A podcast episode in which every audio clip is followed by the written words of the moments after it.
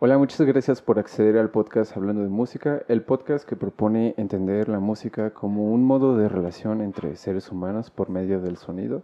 Mi nombre es Ayrton Valenzuela y soy violonchelista en progreso y el día de hoy me acompaña desde Mérida, Yucatán, bueno, no está allá, está aquí. me acompaña una amiga mía, percusionista, Carmen Maldonado. Bienvenida aquí a, tu espacio. Gracias, hola. Les digo que es muy raro hacer este tipo de introducciones, todavía no me acostumbro pero sí, se hace lo que se puede. El, oye, quisiera empezar comenzando, bueno, más bien, quisiera comenzar preguntando, o que me hablaras un poquito de tu experiencia como percusionista. ¿A, a qué edad empezaste? ¿Cuántos años llevas estudiando? Y así. Ok. bueno, pues yo empecé un poco grande ya las percusiones, estaba terminando la prepa, estaba como, tenía como 10 y casi 18 años. Y fue que empecé a tocar batería. Después, en, la misma, en el mismo lugar en donde tomaba las clases, fue que eh, había una orquesta que ensayaba los sábados. Entonces, eh, unos pues, conocidos me dijeron, oye, pues no quieres venir, es que nos hace falta alguien que toque el triángulo y empecé a ir. y ellos me dijeron cómo y todo. De hecho, yo no leía mucha música ni nada por el estilo, pero eh, después de un tiempo, pues ya te vas acostumbrando, vas viendo. De hecho, pues no es tan diferente de, de cómo entenderla, ¿no? Y hicimos un programa que se llamaba, todavía me acuerdo, de Irlanda, algo de música de Irlanda. Entonces llevaba muchísimo triángulo. Y pues a mí me tocó eso, o sea, todos ahí haciendo un montón de cosas y yo aquí con mi triángulo intentando hacer algo, ¿no? Y en mi vida había tocado un triángulo. Después, pues como que a mí me desesperó un poco la idea de estar haciendo algo que no sabía hacer, porque pues realmente era como que los chicos me decían, aquí entras, aquí tocas, aquí esto, aquí lo otro, pero pues no era como de, de que yo había vivido la experiencia de una orquesta o incluso que hubiera visto una orquesta, porque pues en mi casa tampoco hay una tradición musical muy grande, entonces nunca había ido a un concierto de orquesta ni nada de esas cosas antes. Entonces, pues ya poco a poco dije, bueno, voy a meterme a clases de percusión orquestal. E incluso allí había un maestro, el maestro de la sinfónica, y ya fue que decidí empezar a tomar clases con él.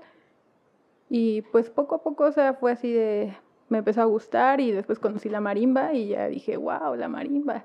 Y este, y empecé a tocar. Yo no sabía que la marimba era percusión. O sea, realmente desconocía muchísimo porque pues cuando empecé a estudiar música solo quería ser baterista. Ya. Eh, o sea, quería ser como baterista de esas banditas de rock, de punk y así. de hecho, sí, pero eso es el negro pasado, de hecho, porque... Era la Carmen Emo, a mis hermanos y a mí nos gusta mucho una banda de rock que son tres hermanos y nosotras somos tres hermanas. Entonces queríamos ser como ellos. ¿Quién es esta pues, banda? Es Hanson. Hanson, no, no, bueno, de hecho no, ya no es tan conocida, solamente como que conservan su público de, de, los que los conocimos cuando estaban chiquitos. Ya. Porque son una banda que empezó desde muy pequeños y este y de hecho creo que el baterista tiene como un récord Guinness o algo así del baterista más pequeño con el concierto más lleno, una cosa Órale. Eh, pero pues ya después de eso este mis hermanas y yo dijimos, vamos a meternos a estudiar música, pero pues igual nadie nos hacía caso de que, sí. nos metieran o algo así, y pues ya. Eh, un día mi hermana vio inscripciones a una escuela de música y fue que entramos, pero sí, o sea, mi, mi idea era ser baterista, no nunca pensé en caer en las percusiones ni nada. Tus hermanas, bueno, solo conozco a Marisol que toca el bajo. Sí, ella sí siguió. y no sé quién es tu otra hermana. ¿Qué toca ella? Ella tocó el contrabajo, pero ya no, o sea, ella es este actualmente es diseñadora de modas, pero ha pasado igual por muchas cosas. Ok. Ajá, ella fue arquitecta, luego fue artista visual y pues ahora... ¿Es la que tiene la página de Astroarte? No, Astroarte es Marisol, de hecho. Ah, es Marisol. Ah, Sí. O sea, es que ella igual está estudiando una licenciatura después de haber sido bajista. Ok. ¿Ahorita tuvieron algo en lo que estuviste también involucrada ahí? O sea, tocaron en esta... Vi que publicaron como un evento. Ah, no, de hecho es realmente es de, su escuela ahorita. O sea, es este... Digo, está empezando, está en primero, pero bueno, ya pasó a segundo. Pero está iniciando todavía con artes visuales y ahí fue una exposición de libros de artista. Entonces participó con un colectivo de su escuela. Ah. Pero es meramente de ella este. Ok, pensé que habían tocado juntas porque también, bueno, aquí está Adrián detrás de cámaras. Eh, para- ya saben quién es Adrián, ahí tienen un episodio con él. Pero me acuerdo que el otro día le comentaba que las había visto tocar con, con un chavo en, en una bandita y, Ah, y creí que era también el hermano de ustedes. Pero, Ah, ya no, él es un proyecto que se llama Antagónico, que también eh, participamos eventualmente con él y de hecho, Ujú. pues, él tiene un concepto de que eh, la música es suya y digamos que el concepto es suyo, Ujú, pero invita a muchas personas y entonces todos los que se vayan involucrando en, ¿la en, ese, ajá, en, el, en el proyecto, Ajá. por ejemplo, puede ser vestuarista, puede ser, eh, no sé, Ah, el, ok. Ajá, incluso hasta el que organiza, gestor o lo que sea, entonces empieza a ser parte de Antagónico. Y mi hermana y yo pues somos parte de Antagónico y pues si coincidimos, entonces tocamos juntos. Pero no es Ya. así como que eh, seamos una banda, banda de que todos estén ajá, siempre ensayando y todo eso. Ujú, Eso está chido. El- ¿Crees que, por ejemplo, este tipo de proyectos o de estar como en... Pues es que yo lo veo como no académico. Entonces, am, digamos, ¿lo extrañas o, o lo sientes como refrescante a- de cuando empezaste en baterista y luego te fuiste a las percusiones ya más académicamente? Pues la verdad es que sí lo disfruto mucho porque en primera pues de como, pues tú sabes, ¿no? Como músico académico, Ujú, es, tocas cosas muy complejas y lo- la idea es ser muy virtuoso y explotar hasta el máximo tu capacidad, ¿no? Sí. Y en cambio en este otro tipo de proyectos más populares de este estilo, porque pues hay unos que sí te demandan de más, eh, pues es, digamos, bastante relajante porque son ritmos sencillos, son cosas que, digamos, no, no exigen una preparación este, muy, muy, muy fuerte, sino que lo disfrutas más porque no estás pensando en eso. Ya. ¿Tú crees que sea necesario como recordar ah, como de uno de dónde viene? Me refiero en el aspecto musical, porque yo también inicié pues como en banditas así. De hecho, pues Adrián me, me Ujú. vio muchas veces tocar. Y digamos que cuando, cuando ocurre esta cuarentena y yo estando aquí encerrado, me acordé de esa parte que ya había olvidado, ¿sabes? O sea, como de, "Mm, ya estaba empezando a escribir canciones, ya estaba, ya estaba haciendo estas cosas, tal vez las hacía muy culero, pero, pero las estaba haciendo, ¿no? Entonces fue como de, ok, vamos a volver a, a traer esos conocimientos a la práctica y vamos a juntarlos junto con las bases académicas que ya tengo. Y digamos, para mí ha sido como reconfortante en el aspecto de que me acuerdo de que antes me estaba divirtiendo y tal vez en una época académica, por lo mismo tal vez de que como es una escuela, am, ya no te diviertes tanto, ¿sabes? Entonces, para mí eso fue como regresar a una parte chida de mi vida, por así decirlo. Por eso te pregunto, ¿tú tienes en la mente, digamos, como la sensación de ser baterista o ya eso quedó en un pasado y ahora simplemente eres percusionista completa? Pues yo creo que es la segunda porque baterista, eh, sí me gusta la batería, de hecho disfruto tocarla, eh, la conozco y todo, pero pues yo misma no me nombraría baterista. O sea, yo creo que si me pongo a competir con alguien que realmente se dedica a eso, eh, quedo así de plano muy abajo. o sea, verde, ¿no? Sí, o sea, te digo, puedo tocar ritmos, meter algunos remates y meter algunas cosas, pero pues no. Una cumbia y... Sí, o sea, no me suena tan sabroso como alguien que sí se dedica a eso. Ok, el, ahorita la- la- en la escuela, bueno, tú saliste, te titulaste de la Olin, ¿Solo- Ujú. ¿es la única escuela Sí. Ya ves que hay personas que dobletean. Mm, De hecho, sí estuve un tiempo en la Chávez y, este, Ok. y empecé la, la licenciatura allí y todo, pero pues igual ya por algunas cosas personales no la terminé. ya, Este, pero sí, pues este, sol- me quedé solo con la Olin, o sea, decidí quedarme solo con la Olin, así como por salud mental de, Sí. es que era demasiado estar. ¿Era pesado Corriendo. eh, tener las dos escuelas? O sea, el, el estarte moviendo, porque creo que la Chávez, es- no sé en cuándo estuviste, pero se ha estado también moviendo de sedes.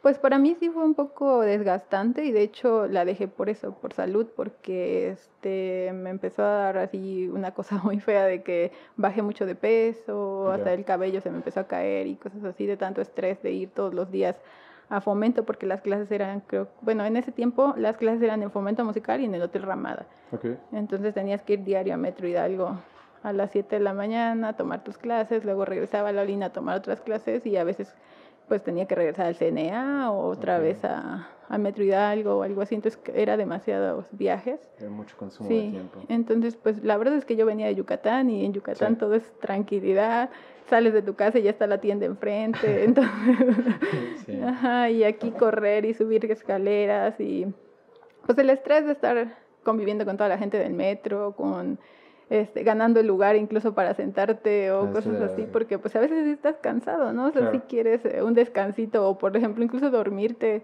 la media hora que tengas que ir allí. Sí. Ah, no, Ujú. es- eso está.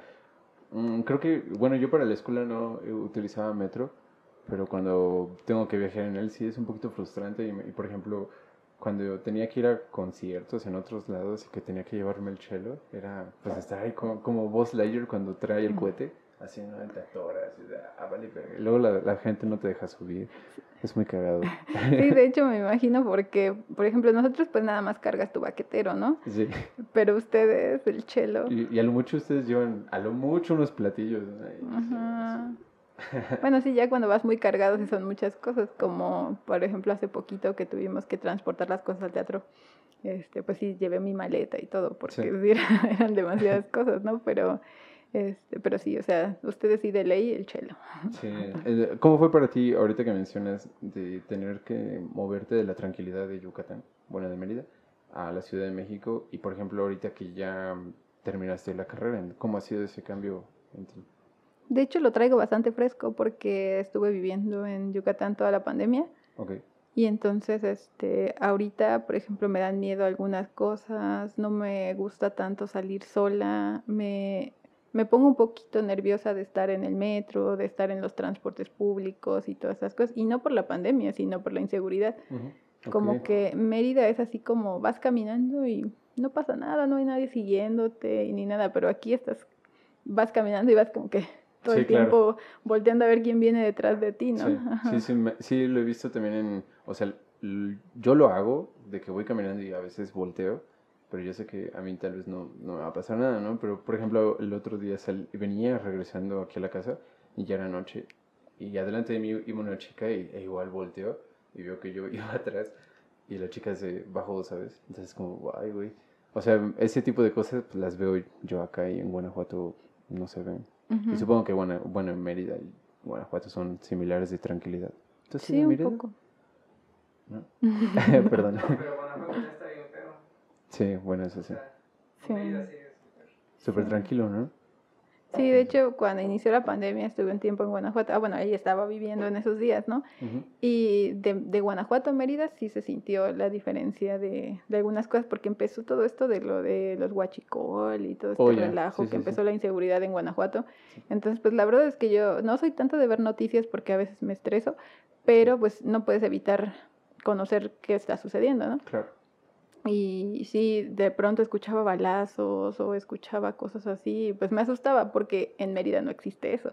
Entonces Wow. llegué a pensar en esto, en que sí, en que en Guanajuato yo desconozco cómo es la delincuencia, o sea, realmente desconozco quién te ataca. Aquí en la Ciudad de México realmente viví 10 años, entonces creo que pude más o menos saber, Sí, claro. Ajá. Por dónde andar y dónde no andar, claro. ajá, pero allí no sabía ni siquiera dónde meterme o no. Luego me dicen que los túneles eran este un poquito peligrosos o así. Sí. Y pues en alguna ocasión que estuve, creo que fue para el, el Cervantino, un Cervantino que fui con la academia, eh, pues yo no sabía que Guanajuato era inseguro y anduve caminando así como que por todos lados y hasta que vivía allá, pues ya me dijeron, no, es que no te debes meter allí, no, es que, Claro. que lo otro. Sí, sí, yo, bueno, yo viví un año en Guanajuato y estaba yendo más. ¿Tú cuántos viviste ahí? Tres. Tres años, eh, los de la prepa, ¿no? Ok. Y el- A mí, me, a mí me gusta Guanajuato porque es igual de, que Dolores en el aspecto de que llegas caminando a donde sea, ¿sabes? O sea, estás de repente en las ranas y caminas 15 minutos y estás en el Teatro Juárez. Y te vas de ahí dos minutos y ya estás en un bar, y etcétera, ¿no? Y eso, eso es lo que me gusta. Por ejemplo, los túneles, a mí me gustan mucho los túneles, pero hay unos que sí se ven muy ñeros. hay unos que de repente eh, tienen como otro caminito hacia otro lado y está así oscuro. Pero yo no sabía que los túneles estaban peligrosos. Sí, sea, a, sí mí me, parecen, pero- a mí sí me advirtieron así como que tratara de no estar caminando sola en los túneles. Claro. Hay unos que sí, ¿no? Que sí son como que el paso de, de mucha gente. Sí, y están muy, muy iluminados. O sea, a pesar de que es como oscuro, la, la luz, que creo que usan como luz amarilla y se, se ve iluminado. En los que yo te menciono que se ve solo es luz blanca y se ve, se ve peor, porque no, hay- no refleja nada, ¿sabes? Ajá. En- en- entonces, ya, y aparte fuiste en el Cervantino y bueno, en el Cervantino hay mucha gente. ¿Crees que ahorita se haga? ¿Creen que se haga? Pues se supone que está haciendo, ¿no? Es híbrido. Va a ser híbrido. Mm, a ver qué tal, ¿no? es que no, no sé, yo pienso que a, a partir de lo del COVID va a ir reduciendo como ese tipo de aforo en la gente o, o va a haber muchísima más, ¿sabes? Por el querer regresar a ese tipo de eventos. Pues quién sabe, Guanajuato es una cosa muy extraña. O sea, yo me acuerdo que acababa de empezar todo lo del COVID y acababan de decir que nadie saliera de sus casas y todo esto. Y entonces fue el rally. Ah, sí. Y pues estuvo llenísimo. O sea, a mí me tocó ver los cochecitos y todo eso en el rally. Entonces fue así como de wow. Así El Día de las Flores, o sea, fue en esa, antes de Semana Santa. Ajá, el Día de ¿Ves las Flores. El Día de las Flores, Sí. el viernes ese mismo que dijeron ya nada. Sí. El viernes estaba, pero Wow. No, y aparte me acuerdo que en Sí, algún sí. momento querían, querían pedir visa para entrar. No te mames tú, quién será que seas el gobernador, que no me acuerdo quién es. No, no es cierto, saludos. este, ah, oye, ahorita que mencionabas de que estuviste en el Cervantino, estuviste en la Academia Cervantina, ¿se llama? Ujú. ¿Qué, ¿Qué tal fue esa experiencia tuya? ¿Fue por audición? Ujú, Sí, de hecho, ya ves que, bueno, es que ya ves que en la Olim pegaban ahí en la, en la tablita esta, pizarrón, en ¿no? el pizarrón, ajá. Sí. Y entonces ahí decía, y yo me acordaba que un chavo con el que vivía había ido. Ok. Y entonces ya fue así como de, ah, sí, yo quiero ir. Entonces ya busqué pedían y todo, mandé mis videos, mandé el currículum y todo lo que te piden. Y este, y me mandaron un correo que decía que pues que no había quedado. Y, Ok. y ya fue así como de, bueno, al otro año, ¿no? Ajá. Y recuerdo que estaba, ya me había ido de vacaciones, estaba en Mérida. Y, eh, y de repente me llegó un correo y un mensaje. Que siempre sí. Ajá. y ya decía, no, pues es que el número de percusionistas se amplió porque las piezas llevan más gente. Ya. Ajá. Entonces, pues ya entramos unos cuatro más, creo. Ok, era repertorio difícil porque yo me acuerdo haber checado en algún año, en, en, algún, en, en algún año, recuerdo haber checado el repertorio para cello y creo que eran puras piezas contemporáneas. Ujú. Sí, de hecho es música contemporánea y todo eso. Entonces había piezas de Boulez, de Xenakis y no me acuerdo quién era el otro. Ah, Messiaen. Ok, ¿y qué tal esos, eh, este tipo de repertorio para las percusiones? ¿Es complejo? Sí, sí es complejo. ¿Cómo fue para ti el, pues, abordar estas obras? Mm, Pues en esos días yo ya no estaba tan verde en las percusiones, entonces no fue tan complicado y ya me estaba interesando mucho en la música contemporánea. Ujú. Y entonces pues ya leía mm, cosas más complejas y así. Y pues la parte que nos tocó no nos fue tan difícil. De hecho, a mí me hubiera encantado que me tocara una más compleja como por ejemplo el gilófono o el glocken de pájaros exóticos. Ok, Pero este, pero pues como lo que te decía, que habían ganado unos y luego ampliaron para que fuéramos otros, entonces pues prácticamente nosotros entramos como para las partes no tan complejas. ok. O sea, ¿qué instrumentos fueron? ¿Como el triángulo y así? No, yo toqué marimba y toqué un set de multipercusión como Ok. con go- dos gongs o tres gongs, no me acuerdo, Ujú. woodblocks y tarola, no me acuerdo qué otra cosa. Pero sí, o sea, era un, un set bastante amplio. Ok. Ujú. ¿Has estado en otro tipo de eventos que se- o no sé, festivales que sean, digamos, mediante audición? Eh, sí, sí, hay varios. ¿En cuáles has estado? Pues estuve, eh, o sea, el, el más importante para mí ha sido el de Crosswire, que fue en la Universidad de San Diego. Ok. Una vez, eh, un, mi, mi actual maestro me envió este, la convocatoria, pero Mm. pues él no era mi maestro, solamente yo había tomado un curso o algo así en el CNA con él. Y entonces ya fue así como de, bueno, voy a, voy a audicionar y, y leí todo y era como por, este, por redacción, de hecho.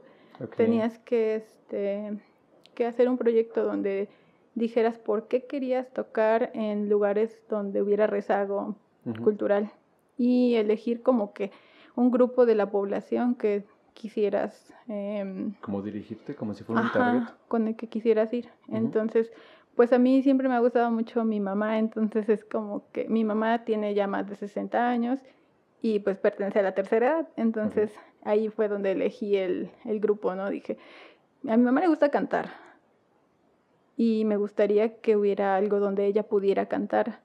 Y, este, y ya pues de ahí empecé a escribir y el proyecto se trató más o menos de eso, ¿no? De ir a asilos de ancianos y de o de juntar a población de mayor de 60 años que quisiera eh, pues mm, conocer música. Ok.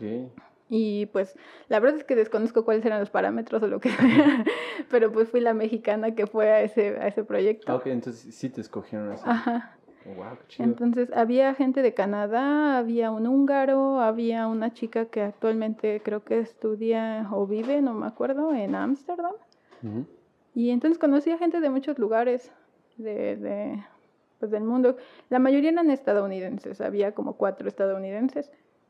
Y pues este, ya la- el, el programa era montar una pieza de un compositor muy importante de Estados Unidos, ganador de un Pulitzer y cosas así, que estaba trabajando con uno de los maestros de, bueno, que, con el maestro de la escuela que también es como que el percusionista que, bueno, que yo admiro, ¿no? Es Steven Schick.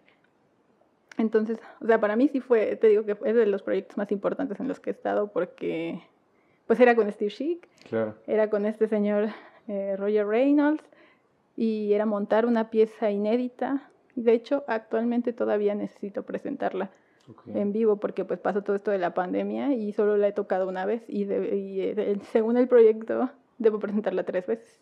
Ah, ok, entonces eso fue justo antes de la pandemia. Fue en 2019, pero pues montar la pieza sí te lleva Sí, un un tiempo porque no es como que una pieza muy sencilla que digamos. Ok, todo esto era, eh, digamos, los músicos que fueron eran percusionistas. Sí. O, wow, qué chido. ¿Cómo es tu preparación para como audiciones? O sea, ya sea para audiciones con un repertorio específico o por ejemplo esta que tú armaste, el, el proyecto en sí. O sea, ¿cómo es ese proceso para ti? Pues es muy normal, es muy como el que aprendí en la escuela. O sea, me he preparado para audiciones como hice Sinfónica Nacional, he hecho la de La Mata, pues hice la de La Chávez en su momento.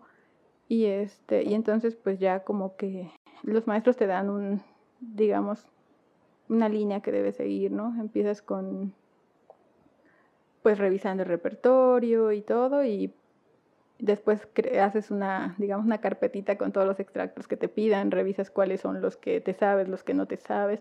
Y de hecho, pues, para orquesta, creo que es como más constante, bueno, más evidente, mejor dicho, eh, la preparación, porque, bueno, igual tú sabes que son extractos que estás viendo toda la carrera. Sí, Y entonces cuando te mandan la lista dices, ah, bueno, este sí, este sí, este sí, este sí, este no, este sí, así. Entonces como que te enfocas en aprenderte los que no te sabes y en perfeccionar los que ya te sabes. Sí. De hecho, igual llegué a hacer audición a la mm, YOA.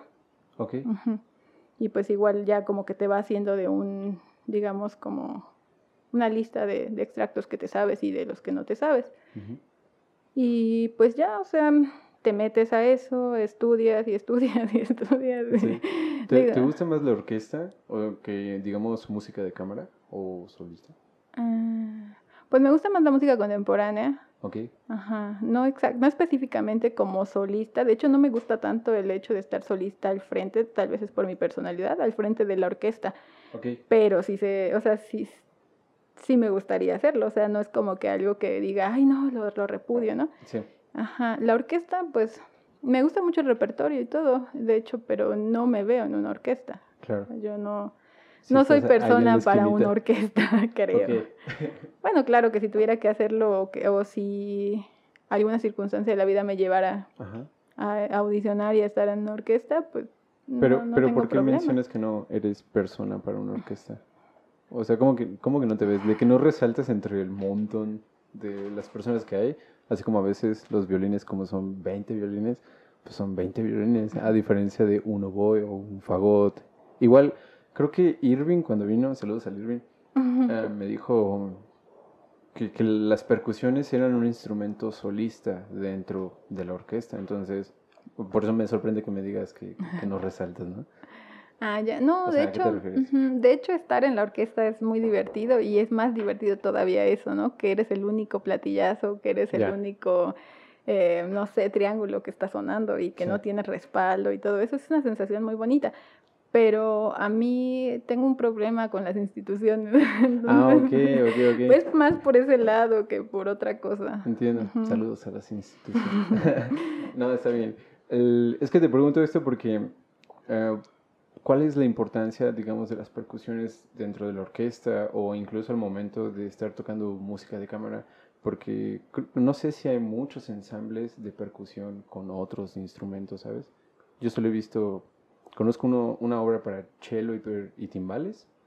Am, lo que tocaron el otro día ustedes dos en, en Dancor, que era un cajón y fagot. Y, y ya. Ah, bueno, y lo que tocaste en tu examen con Irving y con Alexis. Creo que no conozco más. ¿sabes? Perdón, en, en- en- en lo del proyecto. Sí, era lo del proyecto. De la Sí, UNAM, de la sí. UNAM. Pues de hecho sí hay bastante repertorio para percusión y otros instrumentos. Mi examen de séptimo, no sé por qué, pero mis maestros me dejaron hacer música de cámara en vez de solista. Ok. Y pues hice ensamble con flauta, con clarinete, con trompeta, con otra percusión y con contrabajo. con contrabajo. Órale. ¿Y, qué, ¿Y qué era? O sea, ¿de quién era? Es, o sea, era obra contemporánea, supongo. Sí, pues es que ya ves que la percusión, su auge está después del 1950, entonces... Para acá, ¿no? Ajá, entonces casi todo es muy reciente. Eh, eran algunas piezas, me parece que la más antigua era como de 1980 y algo. Ya todas las demás eran de los 90 para acá. Órale. Es, que es muy, para mí eso es como muy nuevo, ¿sabes? Eh, es que, o sea, los, digamos los chilistas ti- tienen una evolución, por así decirlo, de la música, de que pasaron primero a hacer un bajo continuo y luego a ser un poquito más solistas. Ahorita a- algún chelista dijo que ahorita es la época de oro del cello, así como en el romanticismo fue para el violín. O sea, no sé qué tan, sea, Ujú. qué tan cierto sea eso por todas las obras que se le están escribiendo al cello.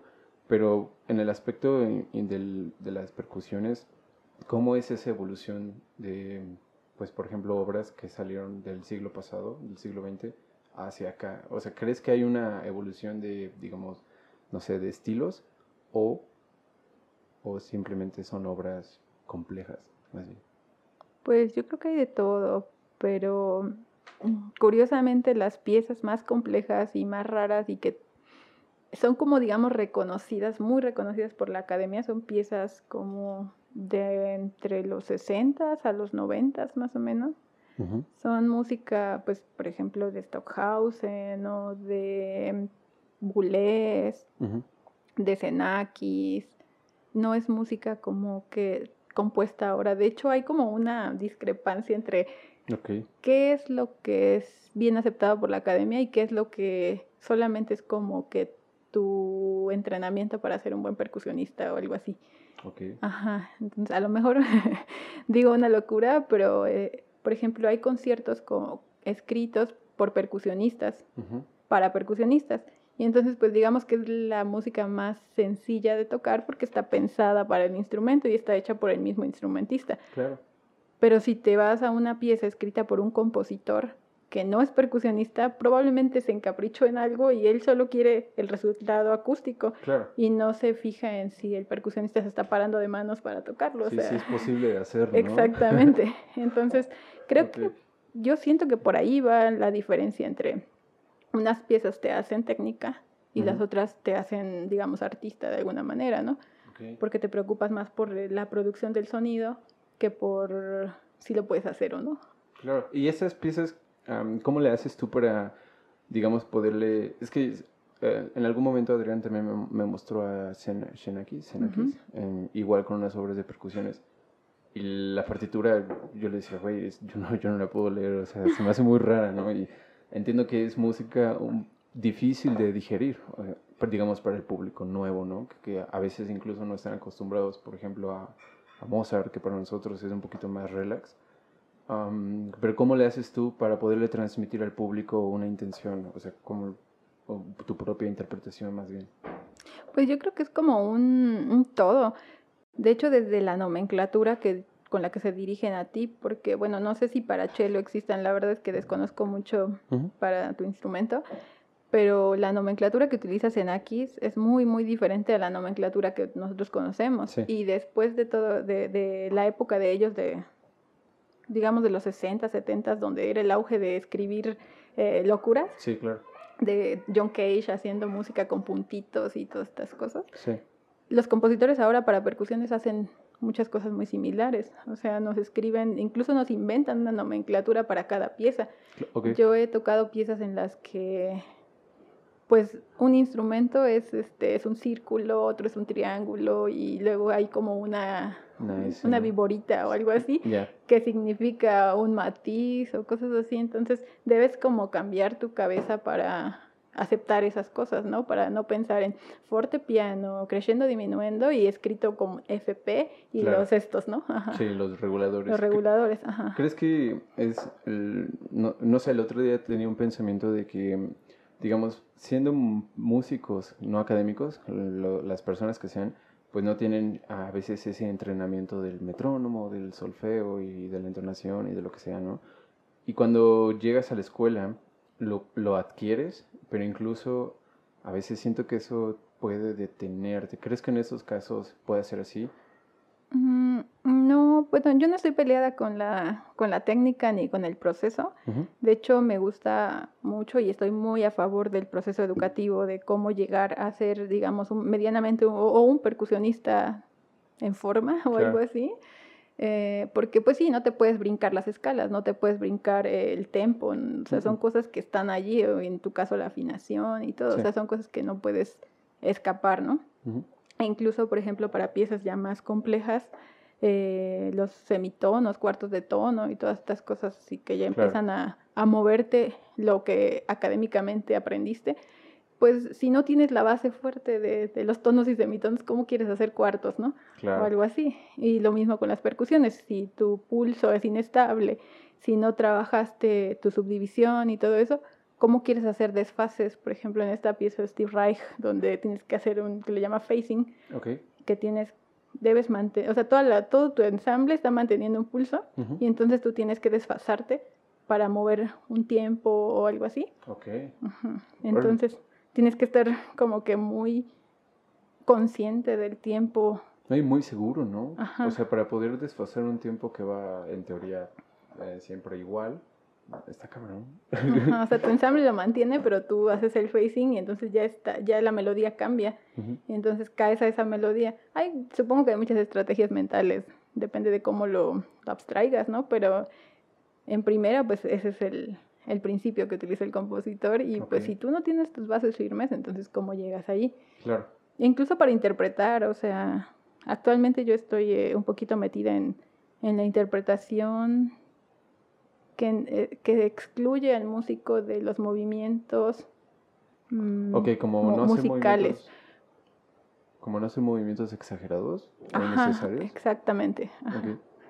Entonces, eh, cuando, bueno, cuando inicié con esto de la maestría y todo esto, bueno, creo que no lo has dicho, pero No, inicié con esto de la maestría, Sí. eh, yo solamente quería tocar bien unas piezas, Ok. pero después ya empezó como que a salir todas las, las dudas porque mi maestría es en investigación, no es en interpretación. Entonces la, in- la investigación me fue llevando así a conocer un montón de cosas artísticas que pues yo en la vida las había visto en la, En la en, en carrera. la carrera. Claro. Yo solo te preocupabas por tocar muy bien una pieza Ujú. y por ser el mejor en el escenario, ¿no? Pero no te fijabas tanto.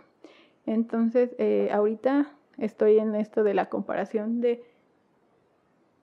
La percusión es un sonido, ¿no? O sea, son sonidos muy cortos, porque pues finalmente es percutir. Entonces, eh, nosotros nos valemos a veces de movimientos para simular la duración de las notas. Ok. Pero en esta otra parte que tú llamas interpretación de cómo transmitirle a las personas algo, a veces esto no les importa. O sea, si yo llevo, por ejemplo, a, volvemos a citar a mi mamá, Ujú. Que es una persona que conoce de música, pero pues no es experta. Entonces ella me ve hacer cualquier movimiento para simular una redonda y pues yo creo que para ella eso no es tan importante. Es más importante lo que yo pueda transmitirle con el cuerpo, lo que yo pueda transmitirle de la idea general de la pieza.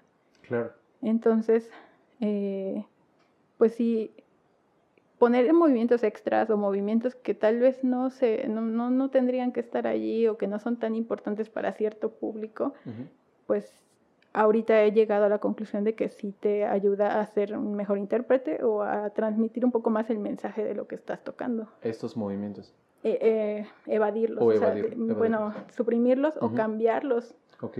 Por Pues- otra cosa. Es que te pregunto porque igual ahorita como me dijiste, pues la, la percusión es, un, es percutible y es un sonido muy corto, ¿no? Y a veces, digamos, estamos viendo, no sé, algo para tarola y solo es tarola y eh, ah, podemos escuchar tal vez nada más los patrones rítmicos, pero no escuchamos a veces las dinámicas o, o no le prestamos más bien atención a las dinámicas, a en qué parte de, no sé, de la tarola está, está pegando con las baquetas.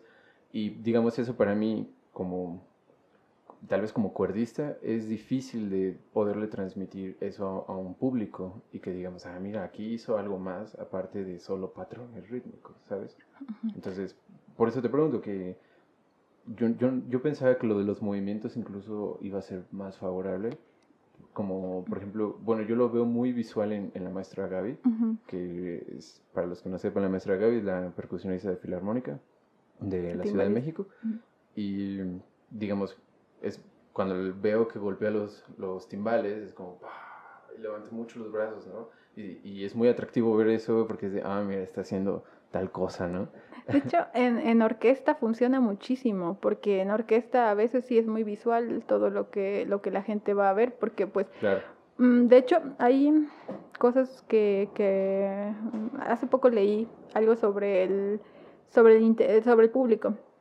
Sobre cómo percibe el público. Entonces, en una orquesta la gente no necesariamente va a escuchar eh, la cuarta de Tchaikovsky. A Claro. veces va a ver cómo la tocan, a veces va a ver a la orquesta o va a ver a cierto intérprete porque le gusta, o sea, no Sí, hay claro. como que, eh, ajá, hay toda una variedad de cosas las que te llevan a ver un, un concierto de orquesta sinfónica. Ujú. Entonces, eh, pues la maestra Gaby es la maestra en esa parte, ¿no? O sea, Sí. ella sobresale de toda la orquesta y de una forma así como que No la puedes perder de vista. Sí, o sea, está allí y la ves sí. y, y, la, y sientes lo que está haciendo. O sea, ella tiene un- una cosa muy loca en ese aspecto. Y de hecho yo aprendí mucho de ella con eso, Ok. eh, porque Ah, pues fue. ella fue mi maestra en los últimos años de la licenciatura. Sí, entonces, eh, pues sí, ella te explica de por qué cada movimiento y, y, y sí tiene, tiene un, un fundamento percusivo Claro. muy fuerte. O sea, tú, si tú quieres un fortísimo, no es lo mismo que dejes caer tu brazo a que lo hagas con la muñeca. Claro, y muy cerca, ¿no? Exactamente. O sea, puedes hacerlo con un poco de velocidad y el impacto se va a aparecer, pero nunca vas a tener la profundidad que tiene tu brazo completo, Como- claro, porque, pues a mayor masa, ¿no? Sí. Entonces cae, Sí. Ajá, cae con mayor peso. Y, este, y eso es lo que la maestra realmente trabaja muchísimo. Bueno, al menos conmigo lo trabajó. Wow. Este, me decía, no, es que tienes que venir desde arriba porque si no lo haces así, no... El gilófono es un instrumento que suena delgadito, o sea, es una Ok. cosa así muy cristalina y tú necesitas algo pastoso y por más que cambies de baquetas y que hagas lo que hagas, eh, tu cuerpo no te está ayudando. Ok. Qué, Ujú. qué curioso, ¿no? O sea, la, mm, cada vez me doy cuenta un poquito más de que el, el cuerpo, eh, o sea, lo que haces con el cuerpo y con las partes, digamos, grandes, porque el brazo, pues es, un- es una parte grande del cuerpo, am, ayuda muchísimo o se escucha demasiado en cómo produces el sonido, independientemente de qué instrumento sea. ¿sabes? Ujú. Eso, eso está loquísimo. ¿Ustedes también lo usan en el fagot? No, ¿verdad? Ustedes solo soplan.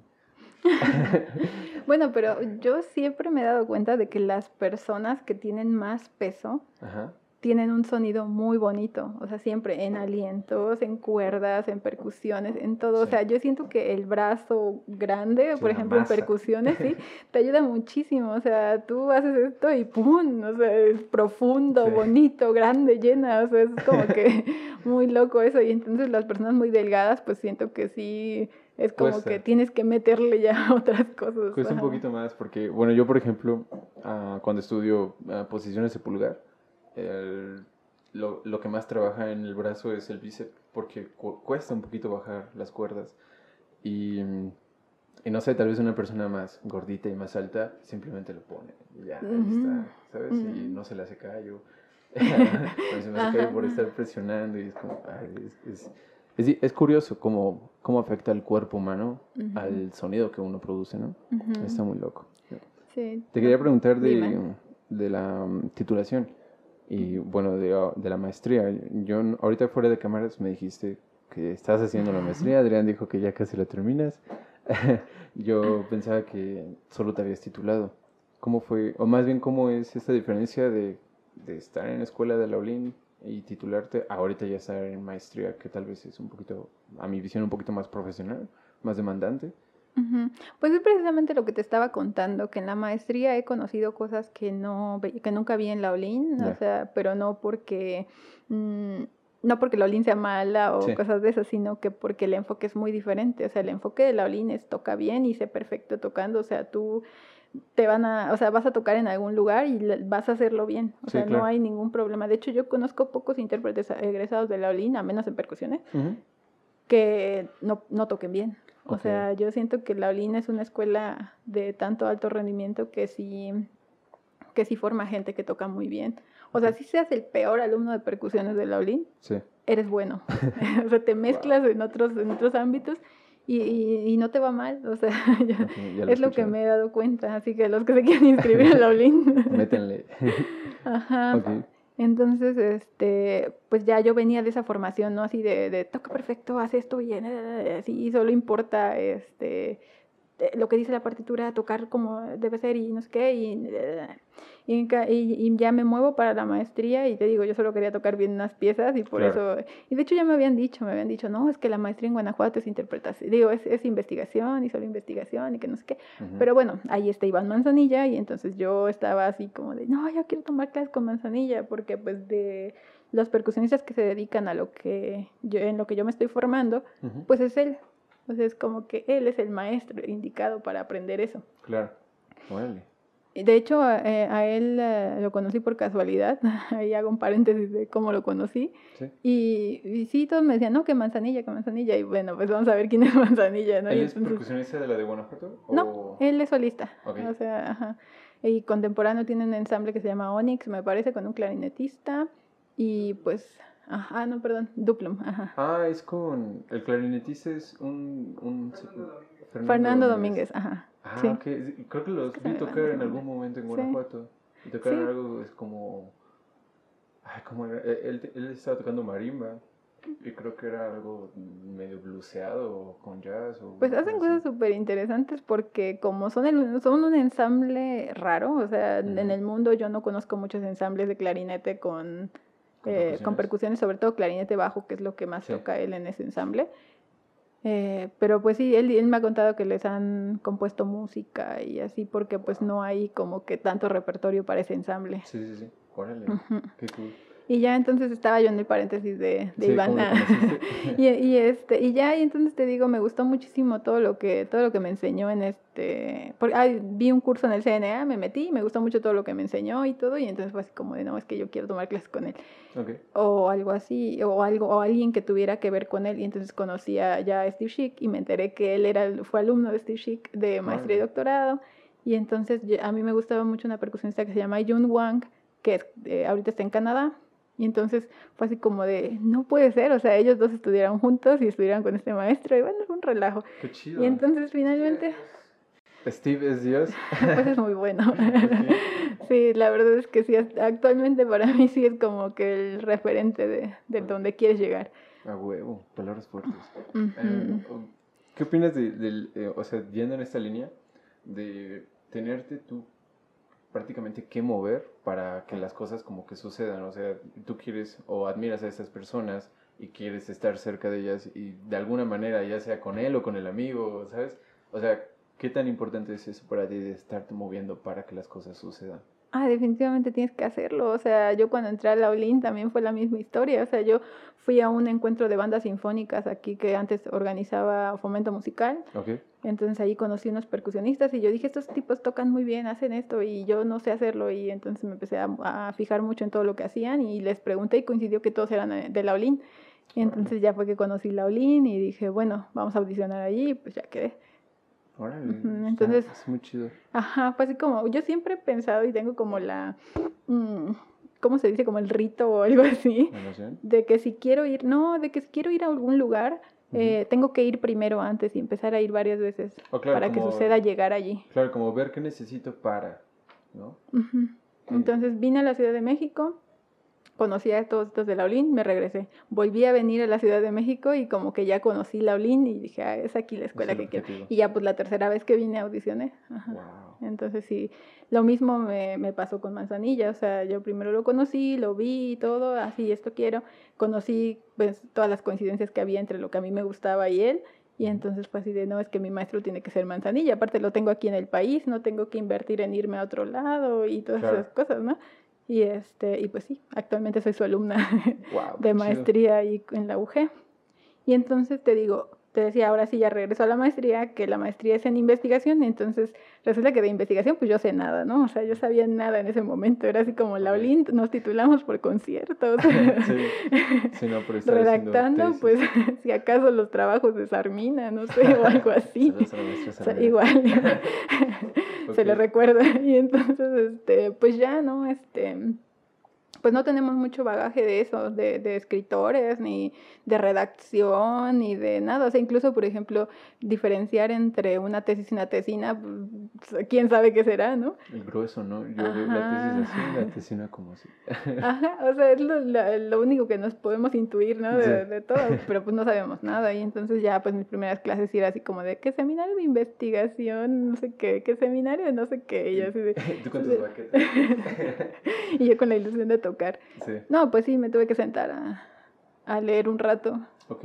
Ajá, y entonces pues ya empecé a, a aprender todas estas cosas y eh, pues no me considero todavía súper experta ni nada. De hecho, ahorita pues estamos aprendiendo cosas así como de artículos eh, para publicar y todo eso y de, y de cómo proteger tu tesis o de cómo eh, sacar la información de la tesis, porque también es todo un mundo eso, ¿no? O sea, Claro. tú no... Bueno, igual que como en la música, por ejemplo, tú sabes resolver un extracto, pero a veces no lo sueltas porque es el que te da el gane a la audición. Sí.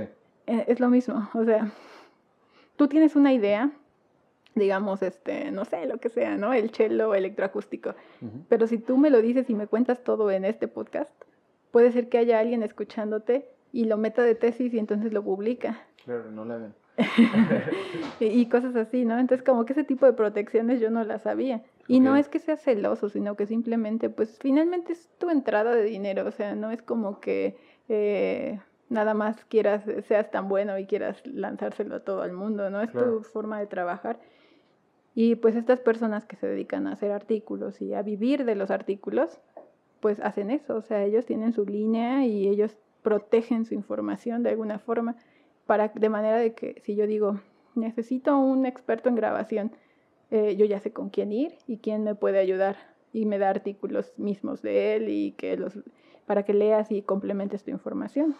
Ajá, todo eso yo no lo sabía, o sea, lo empecé a conocer aquí en... A- Apenas en la Ajá, maestría. exactamente. Wow, está, está muy loco porque eh, justo y me entró ese pensamiento. Adrián me estuvo ayudando para un. Era un proyecto de, del CENART. Y, y digamos, pues lo hicimos. O sea, yo le planteé la idea a Adrián. Y él me ayudó a eliminar cosas que eran muy innecesarias. Y digamos que al final quedó como un proyecto decente, ¿sabes? Y justo me preguntaba, ¿qué pasaría si yo empiezo a hablar de este proyecto, eh, no sé, con, ah, ponle que aquí en el podcast, y de repente alguien lo mete, o alguien que no soy yo, y se lo queda, ¿no? Y es como, ah, o sea, es- es- sé que eso puede pasar, ¿no? Y lo entiendo muy bien porque al final de cuentas es como una parte, o sea, es conocimiento y, es, digamos, un proyecto, para los que no sepan eh, de este tipo de proyectos, muchos artistas viven del FONCA, viven de los estímulos del gobierno y son muy importantes para, para los artistas. Incluso hay, hay funcionarios públicos que se los han quedado y eso es totalmente ilegal. Y bueno, a lo que voy con esto es que son muy peleados también. O sea, son, son como son escasos, ponen que son, no sé, ¿cuántos, cuántos estímulos da el Fonca, digamos, a los músicos? ¿Unos días? No, son más, pero ahorita. No, sí.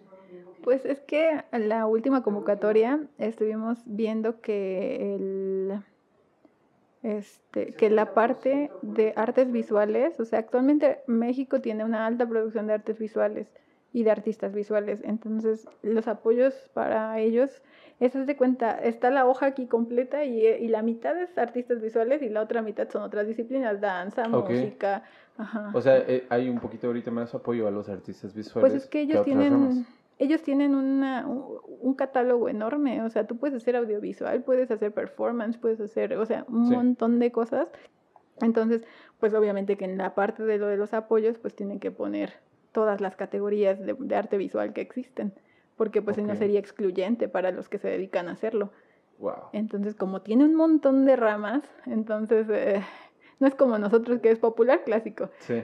No, o sea, ellos tienen así un montón, un montón de, y este, y los estímulos, pues realmente, si te llevas uno de cada categoría y tienen 15 categorías, pues entonces ya tienes 15 estímulos para ellos, y para nosotros, pues a lo mejor tienes 8 o 10. Claro. Ajá. Órale, eso no... Creo que solo he visto una vez la convocatoria del Fonca. Mm, Perdón. A lo que iba con esto es de que, digamos, como son unos estímulos peleados y como son por proyectos, entonces imagínate que de repente, como hay, como hay personas que viven de ellos, alguien soltó la sopa y a, a otra persona lo metió y lo ganó. Entonces, ese varo que, digamos, em, justamente si hubiera ido para la otra persona, ahora lo tiene alguien más por un Ujú. periodo de determinado tiempo, ¿no? Entonces, para mí, es, es, sí es conocimiento, y que no digo que el, el conocimiento no se deba compartir, de hecho, al contrario, pero entiendo que hoy en día es prácticamente lo único con lo que puedes competir, Ujú. con conocimiento, y con, si acaso con- en nuestros casos que tocamos, con nuestras habilidades como instrumentistas. Pero, Exactamente. pero como ellos, los que comentas, esos escritores, ah, pues es solo ese proyecto, es pura escritura. Exacto, pero por ejemplo, a su vez de todo esto de que tú proteges tu información y todo, eres como el granito de arena para formar más cosas. Entonces, ellos lo ven de esa forma, lo ven como que todos aportamos algo. De hecho, la tesis que aporta es la tesis de doctorado, la de maestría solo es un ensayito. Sí, sí está fuerte, pero es un, es un ensayo Sí, para la, preparación. doctorado. Sí. Entonces, sí, todo lo que puedas aportar sobre tu, digamos, objeto de estudio eh, es bienvenido para la academia y para todos. Entonces, incluso tú puedes estar trabajando con gente de otros países y de otros lugares que investiguen el mismo objeto de estudio, pero desde otro punto de vista. Ok. Entonces, esto se va complementando un Sí. montón y así es como van generando teorías y todas estas cosas, ¿no? Bueno, así es como lo hemos, lo he comprendido con ellos y que es, eh, yo creo que como lo que comentabas ahorita de Fonca, que si alguien te escuchara decir y te lo quisiera robar, yo creo que lo correcto no sería robártelo, sino que lo correcto sería decirte, oye, yo tengo ideas sobre lo que tú dices, Ah, ¿por qué no trabajamos juntos? Claro, es una colaboración, ¿no? Exactamente. Eso está más chido. Entonces pudiera hacer que el proyecto sea más fuerte y sería un gane seguro. Sí, claro. Ajá, a que seas celoso y digas, no, es de mía. Todo, todo el bar es para mí. Ajá. O sea, yo sé que el dinero hace falta, pero Sí, sí, sí. a veces este, en colectivo llegas a mejores resultados que individual. Órale. Eso está, eso está bueno saberlo. Es que ah, justo ahorita hablando de, de colectivo y, y bueno, de, digamos, de estar como persona solista o, o más bien como músico independiente. Ajá, esas serían las palabras. Como vi que tenías un proyecto de que se llama Metamorfosis. Y bueno, ¿eres tú sola haciendo todo esto? Soy yo sola en escena, pero hay mucha gente alrededor. Ok, platícame un poquito de, de este proyecto, cómo surgió o en qué momento surgió y por qué. Pues más, que- bueno, es que puede ser como un experimento de mi propia tesis de maestría, en donde aplico todo lo investigado y lo estoy comprobando. Entonces eh, hago un poquito de autoetnografía para leerme y qué es lo que el intérprete necesita a la hora de estar en el escenario interpretando cierto tipo de repertorio. En este caso yo me centro mucho en la música teatral porque es de lo que estoy investigando.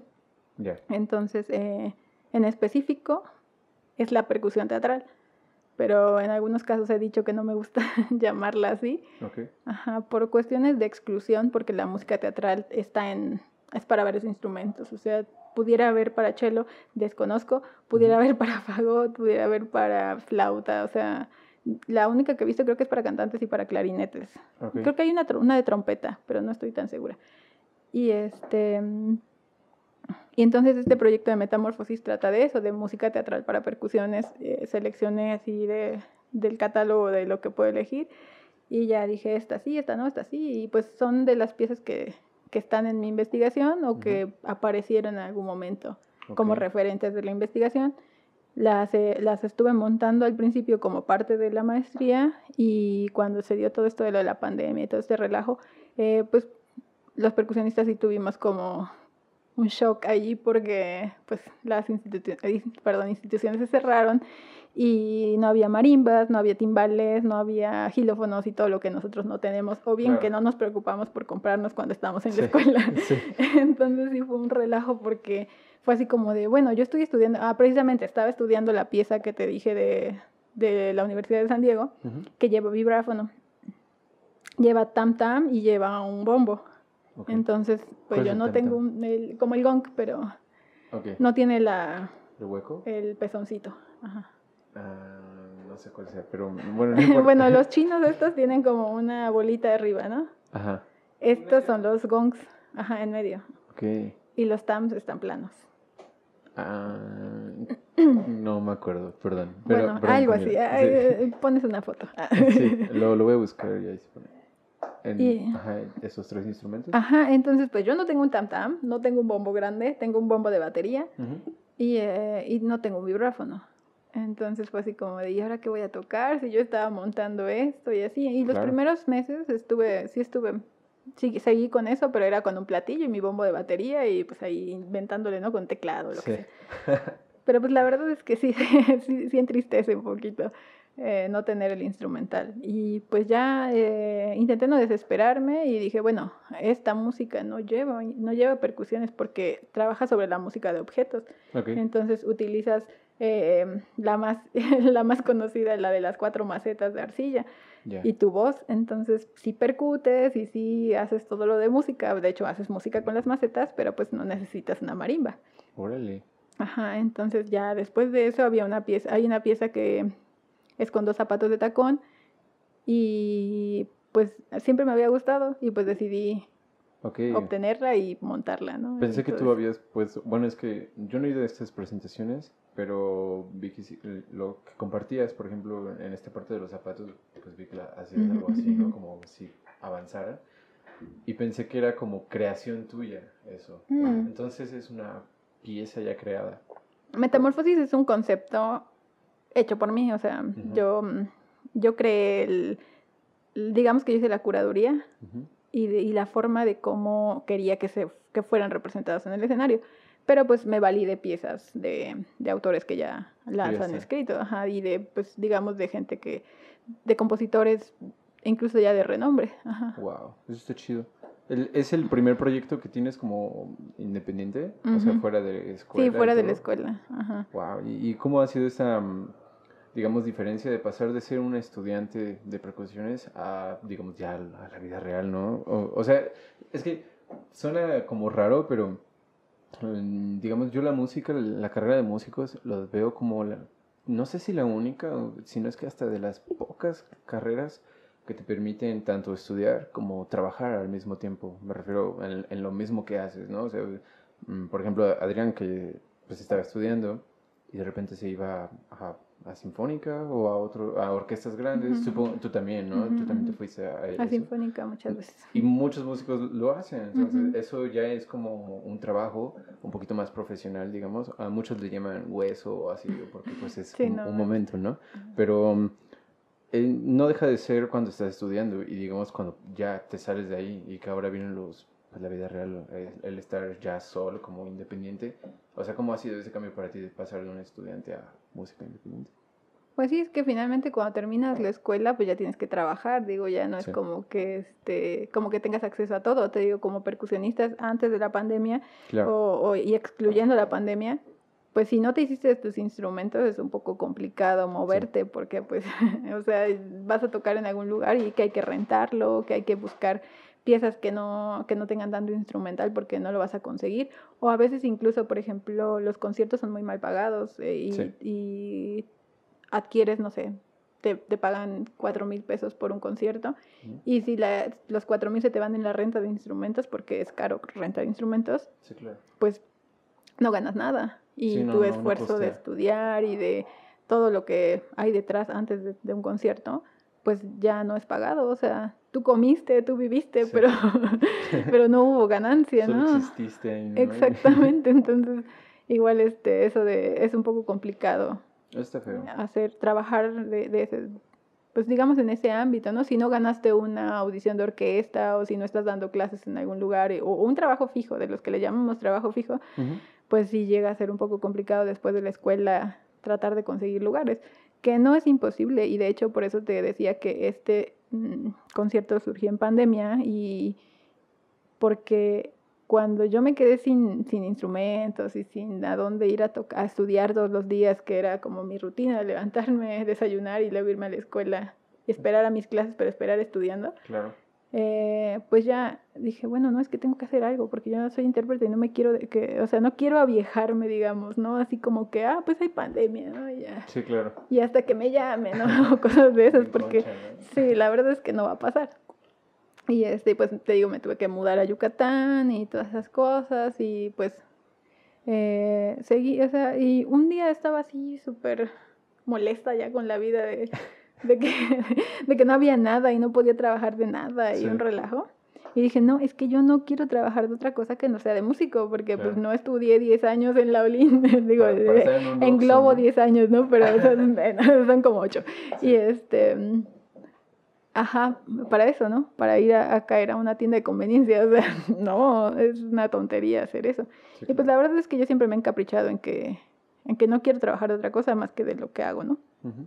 Y este, y ya dije, bueno, si ya tengo las piezas, ya las trabajé, voy a ver qué hacer. Y, y como todo lo que te contaba, que conocí del, del otro mundo, de lo que no vemos artísticamente, cuando solo nos dedicamos a ser perfectos intérpretes en la técnica, pues de ahí surgió lo de metamorfosis. O sea, yo dije, bueno, a mí me gusta mucho esa palabra. O sea, metamorfosis y caleidoscopio son de mis palabras favoritas. Ok. Y entonces me gusta mucho porque precisamente es eso, es un cambio, es una transformación que vas llevando.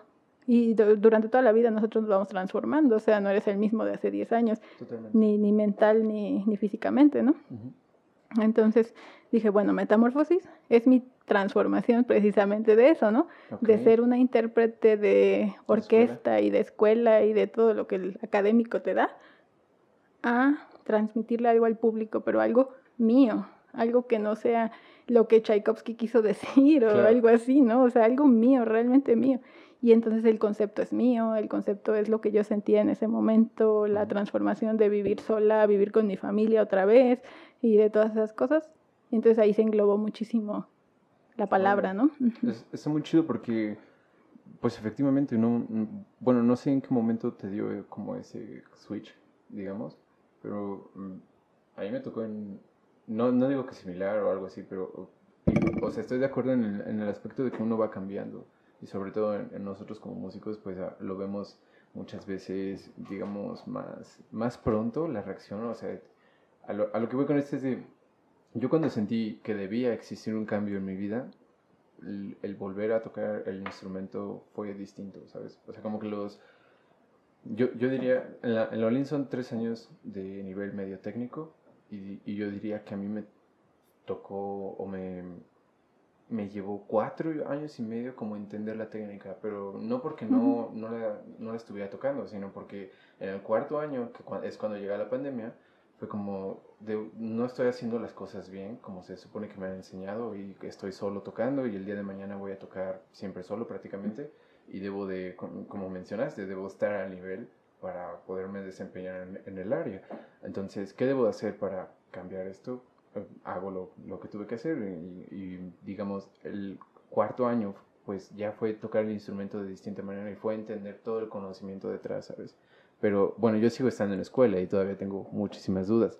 Pero a lo que voy con esto, mm, de esta parte que mencionas, ¿crees que la escuela mm, no digo que afecte, o no lo- más bien no lo quiero decir como negativamente porque no, no, es, no es mi idea, sino, ¿crees que la escuela, digamos, eh, falla? No me refiero a la violencia, sino a la educación escolar de música. ¿Crees que falla en el aspecto de no enseñarnos también como otro tipo de cosas y solo estar, digamos, yendo en la parte solista, en la parte de estar tocando bien y no, digamos, ser un poquito más creativos como en la parte que mencionas de yo le quise transmitir esto al público eh, porque pues es mi idea, ¿sabes? ¿Crees que falla un poquito en eso el, el, digamos, el sistema educacional? Am, pues yo creo que no, yo creo que es parte de una formación. Y algo que sí le añadiría sería algo que nos hiciera pensar un poquito más. Porque muchas de las veces, eh, incluso nuestras pláticas en fiestas y todo, se centran mucho en algunos aspectos muy banales de la música en vez de en aspectos realmente pesados de la música. Ok, Porque finalmente somos artistas, o sea, no somos nada más el que toca el violín o el que toca la percusión.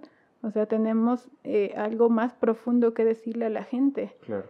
Entonces, por ejemplo, yo con el repertorio académico y con el repertorio que no es mío, Ujú. yo no soy compositora, eh, pero siento que relaciono el, el trabajo del intérprete con el de la composición y entonces tú debes transmitir eso, lo- algo tuyo en cada interpretación y eso es algo que no nos enseñan al 100% en la escuela y eso es lo que yo le añadiría, ¿no? Que formáramos gente que quisiera o que supiera que es artista y no que es lo que decías hace rato, ¿no? Que le llaman hueso ir a la sinfónica o cosas por el estilo.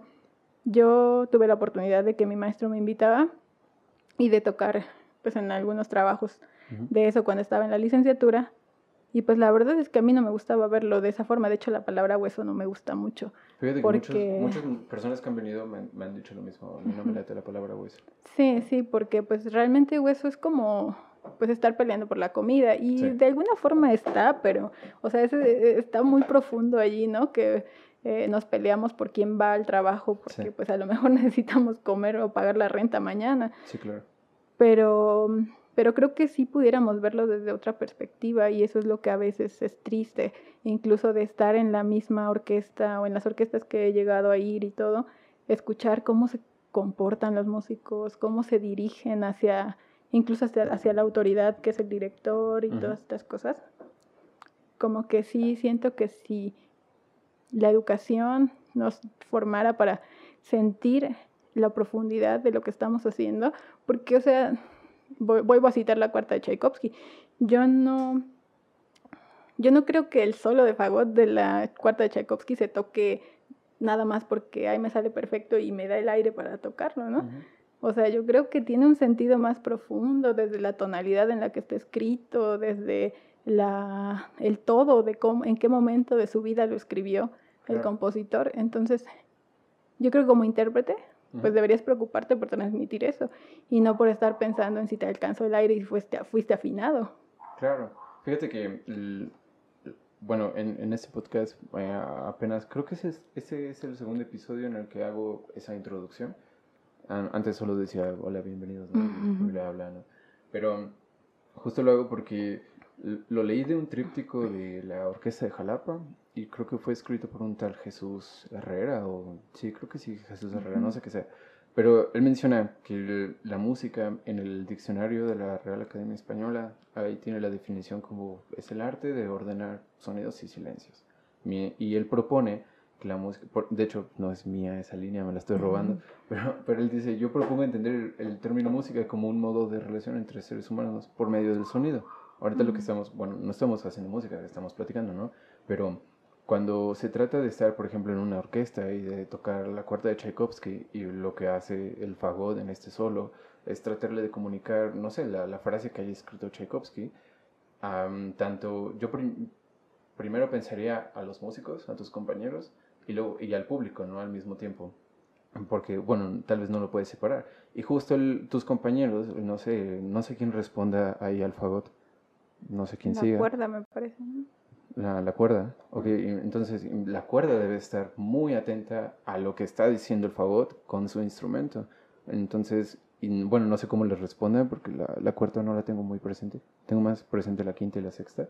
Ujú. Pero, mm, no sé, em, Es de las melodías más bonitas que existen. en la cuerda. Bueno, para mí sí, o sea, lo que le responde la cuerda al fagot, a mí es así como te enchina la piel, o sea, es así de esas cosas, sí, esas cosas preciosas que invaluables, o sea, Claro. mm, no, no se puede describir, ¿no? O sea, Y, y a, a lo que voy con esto de, de este modo de relación entre seres humanos es justo no solo la música, o sea, el- me refiero con música, por ejemplo, no solo el cómo manipulas el sonido, no, no me refiero solo a eso, sino a todo lo demás, cómo, cómo lo respondes, cómo lo digieres, cómo lo, primero más bien cómo lo tomas, cómo te llega, cómo lo digieres y luego cómo respondes.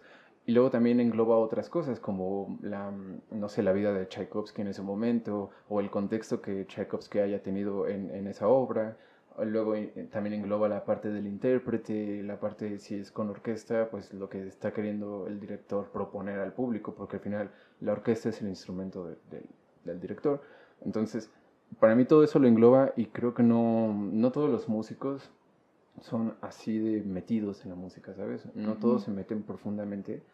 Y yo siento que eso, más allá de hacerte malo, que la verdad no, no es lo que pienso, siento que te hace un músico un poquito menos completo, ¿sabes? A, a que cuando ya haces toda esa información, o la tienes, o la investigas, o lo que sea, o te metes de lleno, te conviertes como en un músico más completo. Yo, bueno, yo así lo veo, y bueno, no sé qué piensas de eso. Es que es lo que te digo, es como un complemento. Por eso yo no diría que la educación eh, de licenciatura está mal ni nada de eso, sino que simplemente pudiera ser complementada con otros aspectos. Porque es eso, o sea, a veces las personas que terminan la... No, que están en las orquestas no necesariamente ni siquiera terminaron la licenciatura. Sí, claro. Entonces están en una fase técnica del instrumento en donde saben resolver muchísimos problemas, o sea, lo que decías tú de quién le contesta a quién y todo, o sea, sí, claro, eh, tú escuchas a un, un solo, eh, a un solo y de repente viene la cuerda y le contesta y, y suena muy bien porque pues intuitivamente sabe hacerlo, saben, saben cómo resolverlo Claro. porque lo han hecho, o sea, hacen música de cámara, o incluso en música de cámara, ¿no? O sea, Ujú. si tú conoces al grupo y si tú conoces la pieza y, la, y todas esas cosas. Pero mm, la mentalidad con la que lo haces cambia muchísimo desde la perspectiva en la que lo veas. Y entonces estos son los aspectos que yo he entendido. Ya. Ajá, que justo ayer estaba tomando una clase de musicología. mm, Ok. eh, ay, ¿cómo se llama? Musicología. No me acuerdo si es analítica. Ujú. La cosa es que este tipo de musicología lo que hace es que pasa por software la música y entonces, o, o engloba en datos, todo es con datos. Entonces, ayer resolvíamos el problema de una pieza que fue escrita en seis octavos, pero decía negra igual a 92. Ok. Entonces, nunca le puso negra con punto el compositor Sí. y entonces resolvíamos el problema de por qué y de cómo se debía interpretar o qué es lo que debe, digamos, pensar el intérprete para, Pero no, Para no resolver un eso. error, entonces. No sabemos si es un error o no, o sea, todavía no, claro. todavía no llegamos a esa conclusión, pero eh, no sabemos si responde a una tradición de que en algún momento la, la negra en un seis octavos no se ponía el puntillo, no, no sabemos exactamente todavía. Porque lo que se me ocurre es pasar de, de, pues de 6 a que sean 2, 2, 2, ¿no? Ajá. Es lo único que se me Sí, ocurre. o sea, de hecho fue una de las resoluciones que, que encontramos como grupo. eh, Y sonaría como llegar viola, si es allí, que o- exactamente, o sea, son muchas las posibilidades. Ujú. Y entonces, por ejemplo, ahorita platicándote, pues tú me estás dando una, digamos, una forma de resolverlo y estás pensando en, ah, sí, Ah, cómo, claro. cómo acomodarlo, ¿no? Y todo. Sí. Y yo creo que si, lo que te decía, si el- este objeto de estudio lo ves desde diferentes puntos, entonces empiezas a pensar de más y a pensar cómo nutrirlo y todo.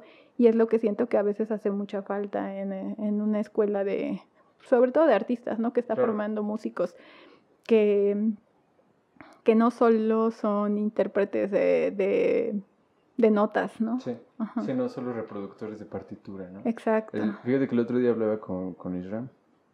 Em, saludos a Isra. En- hablábamos de cómo hay ciertas, digamos, materias que en algunas escuelas sí existen y tal vez en la, por poner un ejemplo, en la ULIN no. Y yo le decía, güey, es que imagínate que existiera, ahorita yo estoy aprendiendo por mi cuenta producción musical. Entonces, ¿quieres que lo hagamos por No, acá? está bien. El- no, no te preocupes, no nada. Digamos, estoy ahorita aprendiendo por mi cuenta producción musical y me doy cuenta de, mm, digamos, de la manipulación del sonido en estos, en estos softwares. Y le digo, güey, es que si esto, si este tipo de aprendizaje estuviera en la escuela, otra visión de los instrumentistas tendrían, ¿saben? Porque ya se estarían, ya estarían viendo el panorama más allá, estarían viendo que el día de mañana se pueden enfrentar a grabaciones, que las grabaciones son demandantes y que las grabaciones pueden tener playback, pueden no tener playback, eh, cómo va a ser el resultado tuyo al momento de grabar, como mm, lo que tú quieras, ¿no? Todo el maquillaje que le puedes poner, toda la manipulación que tú quieras. Y se estaría pensando como dos o tres pasos más allá, ¿sabes? Con ese aprendizaje. Y mm, el otro, algo, algo que él me comentaba era de, por ejemplo, la mentalidad de, de solista, ¿sabes? O sea, pero no, no me refiero a, a que la escuela te lleve a ser un solista así X o uno más del montón, no, sino me refiero dentro de tu propia cátedra, de, la, de tu maestro o maestra, ser o que te encamine a ser ese solista de los grandes que vemos. No sé quiénes sean los de percusiones, tal vez Steve es uno, pero Menchero, un tipo, no sé, Misha Maesky o, o Pablo Fernández o todos Ujú. estos jóvenes nuevos, ¿no? Entonces, am, sí siento que hay carencias, digamos, en, en el sistema educacional, no, en el plan de estudios más bien de algunas escuelas y que tal vez si se ad- adherieran otros conocimientos, los músicos en algunas generaciones serían mucho más completos, como te digo. De hecho, precisamente cuando te digo que a veces en las fiestas o reuniones de músicos terminas hablando un poquito, ¿no? De lo Sí. de las fallas y las cosas que podrías proponer, Sí, pero realmente no lo, mm, ¿cómo te diré? No lo concluimos, o sea, es algo así como, como que ahí está y que todos creemos y todos sabemos que existe y que es- hace falta, etcétera. Pero ¿cuántas personas se animan a hacer una maestría en pedagogía? claro, O sea, tenemos muy pocos pedagogos que antes fueron instrumentistas. O claro. sea, a veces los pedagogos no fueron totalmente instrumentistas, a lo mejor estudiaron en la normal y después hicieron maestría en pedagogía o algo así. Pero nosotros mismos casi no hay, o sea, pero no es porque no quieras, sino porque no te muestran porque que no te existe. incitan, ¿no? Ajá, o sea, tú no sabes que existe una maestría en pedagogía y que pudieras cambiar la educación que no quieres que exista. O que Claro. tú puedes verte a ti haciendo la carrera y lo que no quieres que suceda con tus alumnos. Claro. Y entonces si te preocupas por conocer sobre pedagogía y conocer sobre métodos y- de enseñanza y todo esto y cómo modificarlos o cómo aportarle algo, Claro. o sea, creo que hay muy poco, y a pesar de que hay muchas tesis de doctorado de pedagogía, hay pocos instrumentistas interesados en hacerlas. De hecho, sí, porque eh, fíjate no me acuerdo si se lo comenté a Adrián en algún momento, pero hace unos meses me llegó justo esa, ese pensamiento de. Es que, por ejemplo, en, en secundarias, en la que yo fui, que es una secundaria pública, había una clase de. Creo que de flauta, de, de pico, de esa Yamaha, ¿no? Y creo que nos hicieron tocar Martinillo o una de esas canciones, ¿sabes? Pero la maestra era de español, o sea, no era una flautista, no, no era una flautista de la filarmónica o de X orquesta, ¿no? No digo que esté mal lo de la maestra de español, sino está queriendo enseñar música y no es músico, ¿sabes? Y digamos los músicos chidos o los que tendrían el nivel para poder enseñar a un grupo, no están, en- por ejemplo, esto fue Dolores Hidalgo, entonces no están en Guanajuato, no están en Dolores, están en otros lados igual de México, pero no hay músicos de, mm, académicos que estén interesados en dar, por ejemplo, ese tipo de clases, ¿sabes? Ujú. Imagínate que, que eso sí se pudiera dar, o sea, aquí en las escuelas, que no fuera, no sé, imagínate que hubiera estado Esperanza Azteca metido ahí en las escuelas en vez de ser una institución aparte. Eso hubiera estado bien. Pues es que fue lo que empezó, ¿no? O sea, empezó em, antes de la pandemia, eso era lo que estaban haciendo. Empezaron con el programa este de escuelas de tiempo completo, pero pues la verdad es que el presupuesto no les dio y ¿Ah, sí? entonces se hizo todo un caos. Pero en realidad los que estaban dando clases en Esperanza, lo que fue Esperanza Azteca cuando terminó el sexenio y empezó este Sí. otro y todo este relajo de, Sí. el cambio de gobierno, hicieron esto y se llamaba escuelas de tiempo completo y entonces se suponía que los mismos maestros que estaban en Esperanza Azteca iban a dar clases pero ahora en escuelas. Oh, Entonces se iba a añadir, digamos, ese programa a las escuelas. y por eso se llamaban de tiempo completo, porque iban a ser en la tarde, ¿Qué después de la clase. ¿Y qué pasó? Mira, hay muchas nebulosas ahí. la verdad es que las desconozco porque pues no estoy muy metida en la política, pero eh, pues una de ellas es presupuesto, Sí, otra claro. de ellas es la pandemia, o sea, hay muchísimas cosas. De hecho, eh, hubo maestros a los que no se les pagó, trabajaron y ya no se les pagó. De hecho, no, no sé qué, la verdad s- perdí la pista de qué hicieron después de diciembre de 2020 estas personas, porque fueron despedidos un montón de maestros. Ok. Ajá, O un montón de músicos que trabajaban en lo que fue Esperanza Azteca y luego pues ahorita ya no saben ni qué hacer con pues con todo lo que se quedó, ¿no? O sea, Sí, claro. en primera pues con los alumnos, en segunda con el instrumental Los porque ni siquiera saben qué está pasando con el instrumental, en los directivos o qué, qué está pasando, no.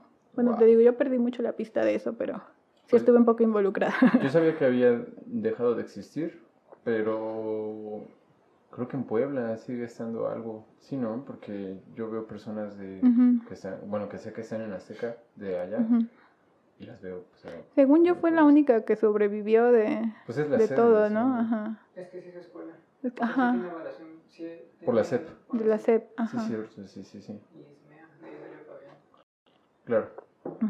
Sí, entonces esa, según yo, es la que sobrevive como escuela, pero la otra fue así como que según el gobierno absorbió, pero después quién sabe qué pasó y te digo, hay nebulosas ahí que no, Wow. que no conocemos nosotros y, y que no sabemos si las vamos a conocer algún ¿Quién día. sabe, no? Ujú. ¿Quién, quién sabe qué habrán hecho con todos los Pero sí, instrumentos? Con todos los instrumentos, todos los fagots de pasta.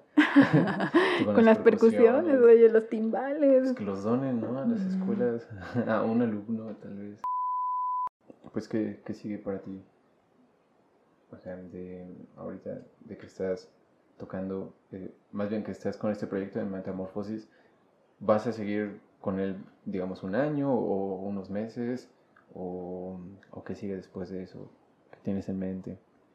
Pues es que como yo no considero que Metamorfosis esté en la cumbre, entonces creo que ¿Lo vas a creo seguir? que sigue. O sea, es que precisamente te digo, es un todo, porque Metamorfosis son cambios, el mismo espectáculo sufre cambios de acuerdo de- a lo que a lo que va pasando, ¿no? O sea, la experiencia que tuve de tocar en el Olimpo allí en Mérida y luego de tocar aquí en el Teatro Benito Juárez en la Ciudad de México y luego tocar en el Foro 77 igual aquí en la Ciudad de México y posiblemente otros escenarios que vaya conociendo, eh, pues sí van enriqueciendo muchísimo el, el proyecto. O sea, yo de luces sabía nada y entonces ahorita pues ya tengo un poquito de más conocimiento y de interés por saber cómo se llaman Ujú. lo- las luces, porque tienen todo un, o sea, toda una carrera, la, la de iluminador de teatro, ¿no? Sí, Y entonces, eh, sí, no es cualquier cosa. ajá, y pues mi formación como actriz también está como en, en ¿En proceso? proceso? todavía, todavía no, no me considero eh, pues ser la máxima exponente de este tipo de repertorio Ok. pero pues es como el, la visión, ¿no? Es llegar a representar bien el repertorio eh, de forma que, bueno, digamos que yo a veces soy un poco perfeccionista, pero pues eh, de la mejor manera posible. Que no nada más sea así como que ya, ya, me, ya, lo, ya lo toqué, ya me limité a eso, ¿no? Sino así siempre estarle agregando todos los conocimientos que voy adquiriendo alrededor y pues eh, tanto musical como personal, como todas estas cosas. Entonces te digo, yo no considero que Metamorfosis esté en su cumbre ni nada, de hecho los que la, lo han visto eh, pudieran, digamos, tener una idea de cómo fueron los conciertos. Déjenlo en los comentarios, si es que fueron. Ajá, o sea, he recibido comentarios, de hecho en las primeras veces que lo representé puse, este, pedí comentarios Ya, para seguir haciéndolo. claro, para tener Ajá, retroalimentación. sí, porque finalmente es parte de mi investigación, entonces Sí. como está ahí adentro, pues necesito también datos eh, cuantitativos, no Pero- nada más ahí. Estos conciertos que tuviste en esos tres lugares fueron, digamos, no sé, viernes, sábado, domingo, o fueron muy separados entre sí. No, mm, unos tienen separación de meses, otros tienen separación de días, y los últimos del Teatro Benito Juárez sí fueron uno, uno y uno. O sea, son viernes, sábado y domingo. ¿Y cómo fue la, digamos, mm, o sea, ahorita me comentas que incluso entre estos conciertos, le- por ejemplo, le pides a la gente comentarios, ¿no? Para retroalimentarte. Y supongo que en cada concierto tienes un aprendizaje y lo tratas de adherir para el siguiente. Exacto. ¿Cómo es el proceso justo de no, digamos, ya tienes las piezas montadas, por así decirlo, y, y si pasan meses entre un evento y el otro, ¿cómo le haces para que eso no decaiga? ¿Me explico? Como para, Ujú. no, no sé si lo sigues tocando todo el tiempo o una semana antes lo checas o cómo es. ese... Mm, De hecho, eh, sí me aburre. O sea, sí me Ok. aburre estar tocando y estudiando siempre lo mismo. Entonces, sí he intentado, como les doy su descanso. O sea, cuando tuve el de, mm, el de abril allá en Mérida, pues sí descansé del repertorio un, digamos, unas tres, cuatro semanas. Y no es que ya no toque el repertorio o que ya no le ponga atención y que quiera que no, que no fluya, ¿no? Sí. Sino que lo, mm, digamos que lo dejé cristalizarse de alguna manera para que cuando vuelva a, a tocarlo tenga... Claro, como refrescarte, ¿no? Ajá, exactamente, o sea, fuera de diferente manera y abordarlo desde otro punto de vista y todas estas Ok. cosas. Entonces, por eso te digo que cada vez se va enriqueciendo con lo que voy aprendiendo, porque Sí. de, de, a- de abril a agosto, que fue el que siguió, pues sí hay bastantes meses de diferencia. Claro. Entonces, lo único que yo siempre recomiendo es que la técnica y que todas estas cosas, pues nunca las dejes de hacer, ¿no? O sea, sigas considerándolas siempre como parte de tu rutina, como parte de tu preparación para lo que sea, para ya sea audiciones, conciertos y, e incluso tocar eh, Claro. en, en música popular y todo, ¿no? O sea, la técnica es la técnica y, y pues la sigues teniendo y entonces el repertorio pues te sale mejor en medida de que seas más hábil Claro. Wow. en todo este tipo de cosas. Ahorita tienes, vas a tener, estamos a veintitantos de octubre. Ahorita vas a tener conciertos próximamente. Pues no están seguros, de hecho, pero se supone que tengo una fecha en Guanajuato. Em, Estoy todavía en mensajes de, de qué día me la van a dar por todo esto de lo del Cervantino y lo que te, este, te he comentado. Que también es un relajo conseguir foros en Guanajuato, pero sí me gustaría hacerlo allá, pues por cuestiones de que mi maestría es allá y que ahí está mi maestro y todas estas cosas, me gustaría representarlo allí. Hay, hay un lugar que se llama Casa 4, ¿lo conoces? Ujú. No, no, no has pensado en Pues enviarme por el? Cervantino. Claro. O sea, tengo, estuve platicando con ellos y todo, pero sí, por, por el. Cervantino. Tengo que esperar a que pase. Ok, ok, ok. Ajá. O sea, si hay fecha sería en noviembre. Ok, sí, en dado caso en que, la- que, te, que te den las fechas, am, antes de que salga esto, me las pasas. Y, pues yo creo que con eso acabamos, ¿cómo ves? Ok. ¿Sí? ¿O quieres decir algo más? Mm, pues no, yo creo que no. Eh, ¿Quieres, No me no, acuerdo. sé, tienes ah, algún contacto que quieres dejar por si, no sé, quieres que alguien te contacte? o igual y no, no sé. Ah, igual lo pongo ahí en la descripción si Ah, pues sí, o sea, mis, mis redes sociales, o sea, si, ¿cómo te diré? Si les interesa algo así como de conocer eh, cómo es la maestría con Iván o de conocer em, qué es la música teatral. Sí, Ujú. te comenté que estuve en un podcast la semana pasada Ah, en donde hablamos un poquito de, de eso, pero pues realmente es un, como es un tema, no es nuevo, pero sí es, digamos, algo que no se ha visto mucho y que la verdad es que ya viéndolo bien no tiene como, no ha tenido como que tanta carnita de dónde rascarle, o sea, es ¿Pero qué como cosa? ¿Las, ¿Las percusiones? la percusión teatral. Ah, ok, perdón, sí. sí. Ajá, entonces em, es, un, es un tema difícil de, de hacer que, que fluya.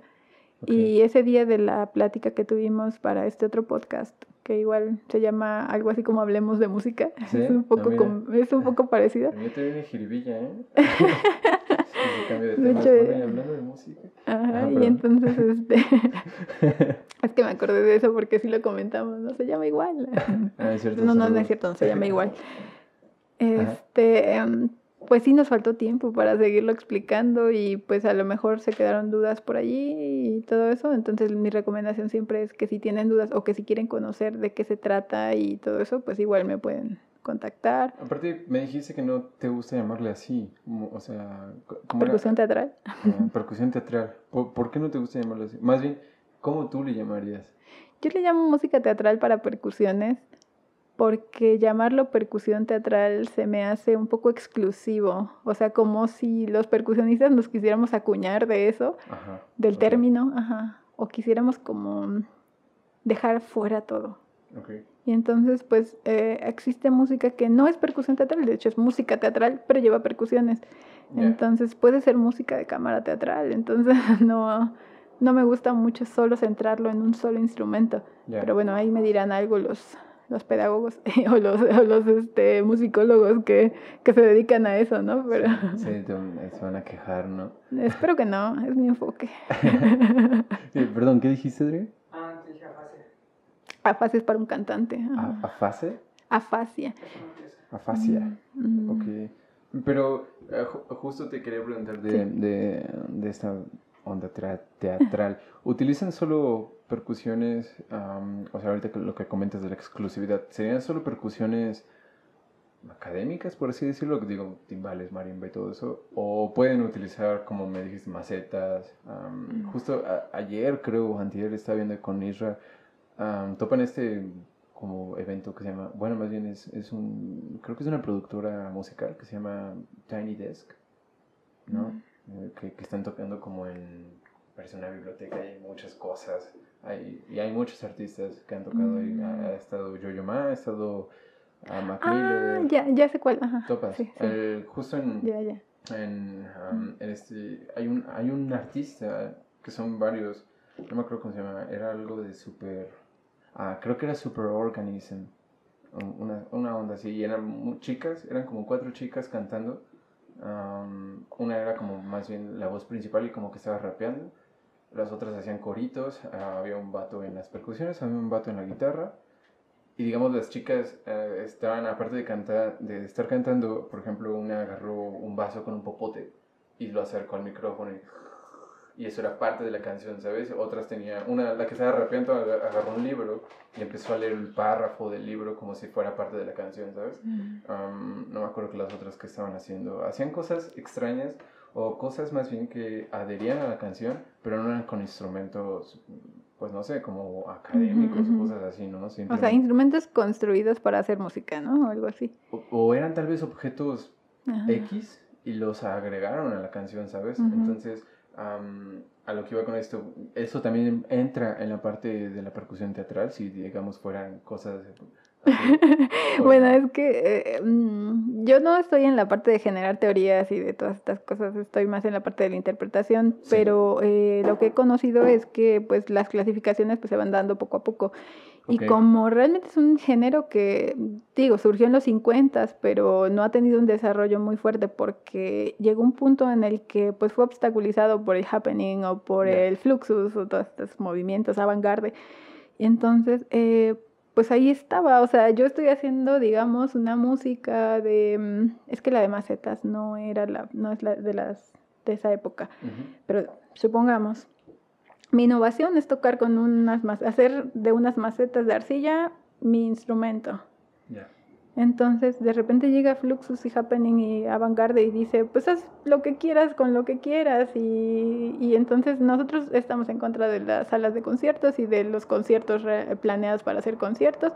Entonces vamos a abrir este, esta galería y la gente entra y está pasando y hay alguien, como lo que dices, ¿no? O sea, leyendo un libro o de repente alguien tocando por acá o haciendo pasando muchas cosas de hecho la primera exposición Fluxus eh, pues fue algo así hubo alguien que cortó el pelo eh, y cosas por el estilo.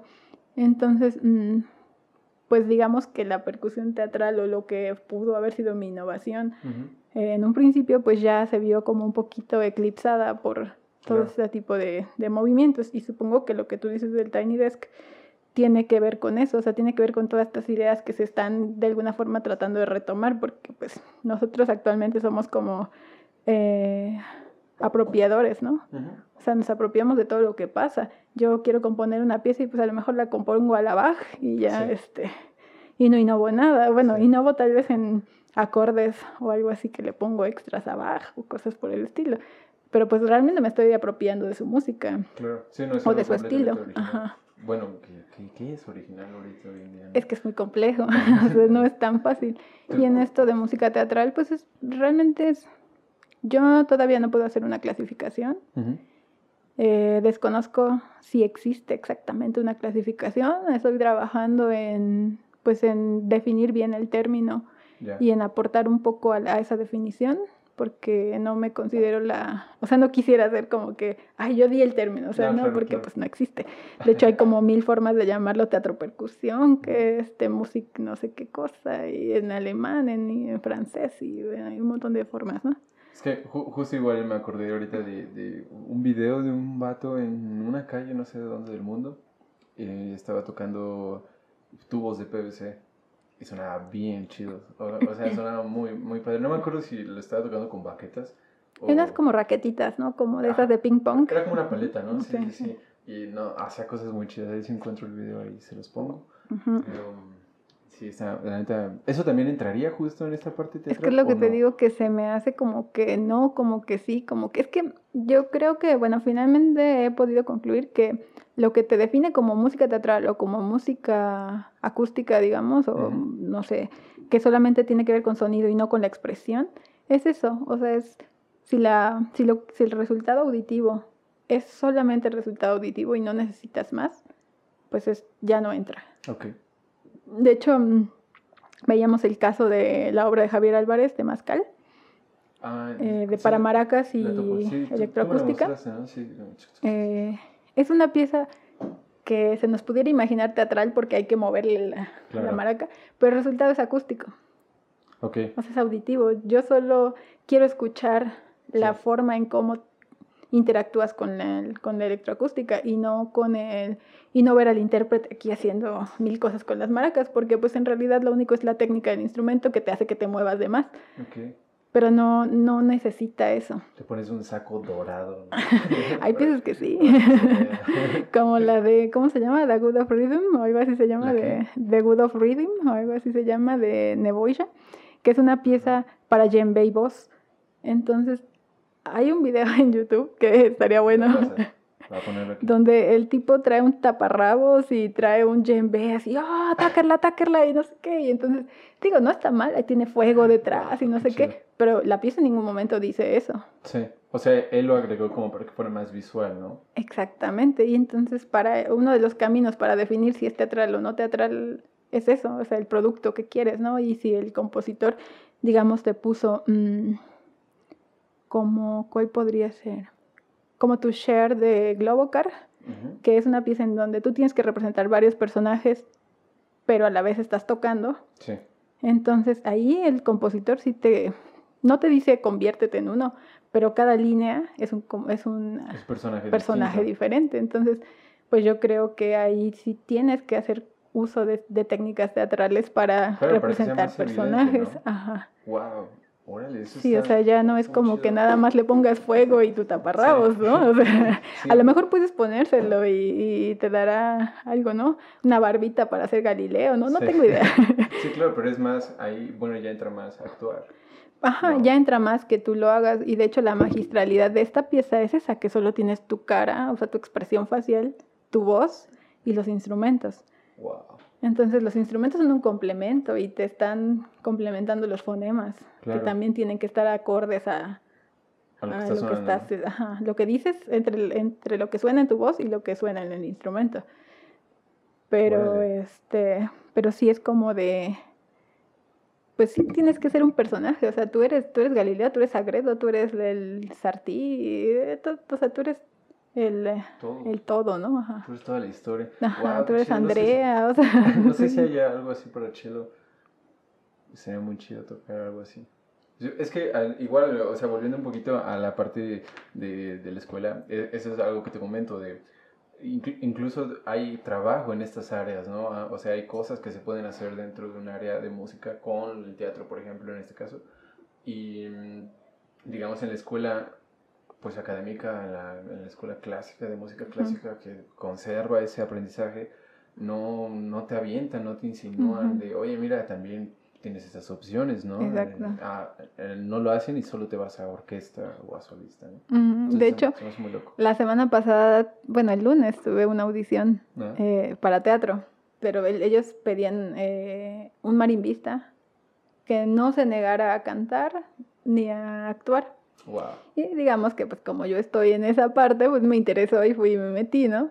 Y entonces, este, pues sí, la realidad es que ellos son actores y Sí, claro. buscaban, o sea, y están buscando un perfil que, tu- que cumpla con todas estas cosas, porque además toque marimba. Claro, Entonces yo dije, wow, es que esta audición no es para alguien académico. tan académico. Ajá. Por ejemplo, yo no hubiera podido asistir o, o estar cómoda en esa audición hace cuatro años. Ya, Ajá, yo hubiera estado así como de, ¿y ahora qué hago? Toda asustada, ¿Me ¿no? pasan la partitura, por favor? Exactamente, o sea, ellos eran flexibles y te decían que podías tener partitura para la pieza de marimba, porque tenías que tocar dos piezas de marimba y cantar una, cantar algo, ¿no? Pero pues los percusionistas no somos las personas más afinadas del mundo. Es- o a veces estás tan preocupado por tocar las notas que pues no puedes ni hablar ni nada. O sea, Claro. estás aquí con la cabeza hecha un relajo y, Sí. no, y ellos lo que querían era eso. O sea, alguien que fuera tan hábil de hablar mientras toca y todas estas cosas. Todavía no dicen quién ganó ni nada. No tenemos respuesta de, de, qué sucedió en esa audición. Ok. O sea, me divertí un buen porque es de las audiciones más cómicas que he tenido en la vida ¿Qué, qué te pidieron hacer? Pues actuar, te daban un personaje y te decían que hicieras algo con ese personaje, Ok. ajá, o mientras tocabas eh, contaras algo. A algunos les tocó que contaran parte de su vida, otros que contáramos la pieza, eh, o que la explicaras al público, cosas así. Eh, yo tuve una parte en la que era de improvisación, en donde alguien proponía algo y yo tenía que contestárselo en la Sí. marimba. Hubo algunos que les pidieron mm, proponer alguna canción para que bailara otra persona. O sea, de verdad fue una audición muy, muy, muy interesante. Wow, qué chido. Ajá. Eso es, eso es nuevo para mí.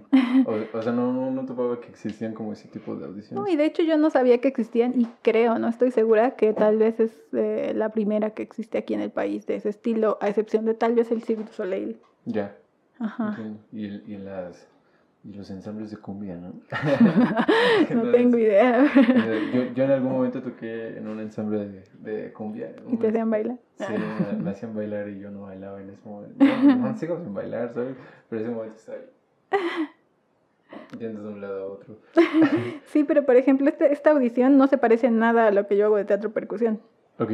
O sea, yo creí que iba por la misma línea y ahí sí ahí voy, pero no, o sea, no se parece en nada, a pesar de que yo he tenido que aprender ciertas cosas de técnicas teatrales y de la voz y de todas estas cosas. eh, aquí no, o sea, aquí sí tenías que tener trabajo de actor y Supongo que era un poquito más una onda showman.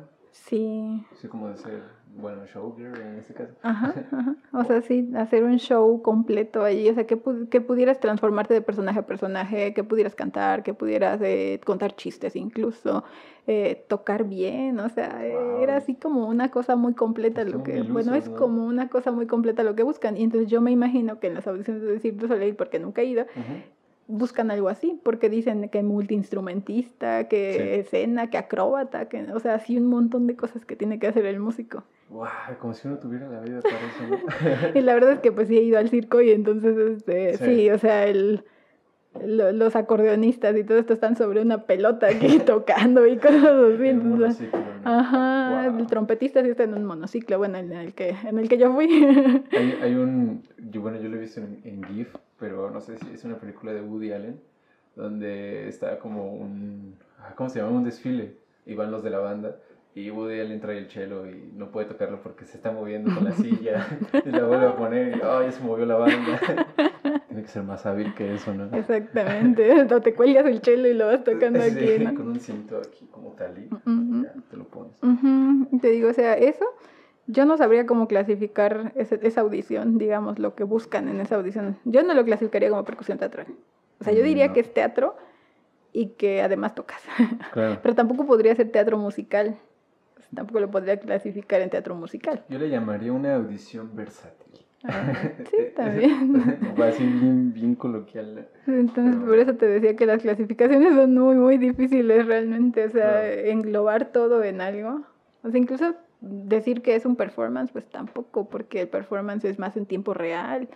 Ay, aparte, yo pienso que, mm, digamos, la, la etiqueta, como que, o sea, el catalogar limita mucho también a otras cosas, ¿no? O sea, eh, sé que los humanos somos eso, ¿no? De- a huevo queremos ponerle un nombre a todo, como para poder, no sé, si, si le pones, am, digamos, le llamas música clásica, pues sabes que estás de aquí a aquí de música clásica, ¿no? Si le llamas am, percusión teatral, bueno, tal vez es un mar menos reducido, ¿no? Eh, ajá, Pero es como más que reducido. vengas de la música clásica y se hace chiquito, ¿no? Y ahí hay una ramita que se llama percusión teatral. o Sí, y entonces siento, siento que eso puede llegar a ser problemas o puede ocasionar problemas, pero no debería de interferir en, pues, en la música, ¿sabes? En este caso, uh, no Ujú. debería de interferir en el mensaje que estás queriendo dar con la Ujú. música o con tu instrumento.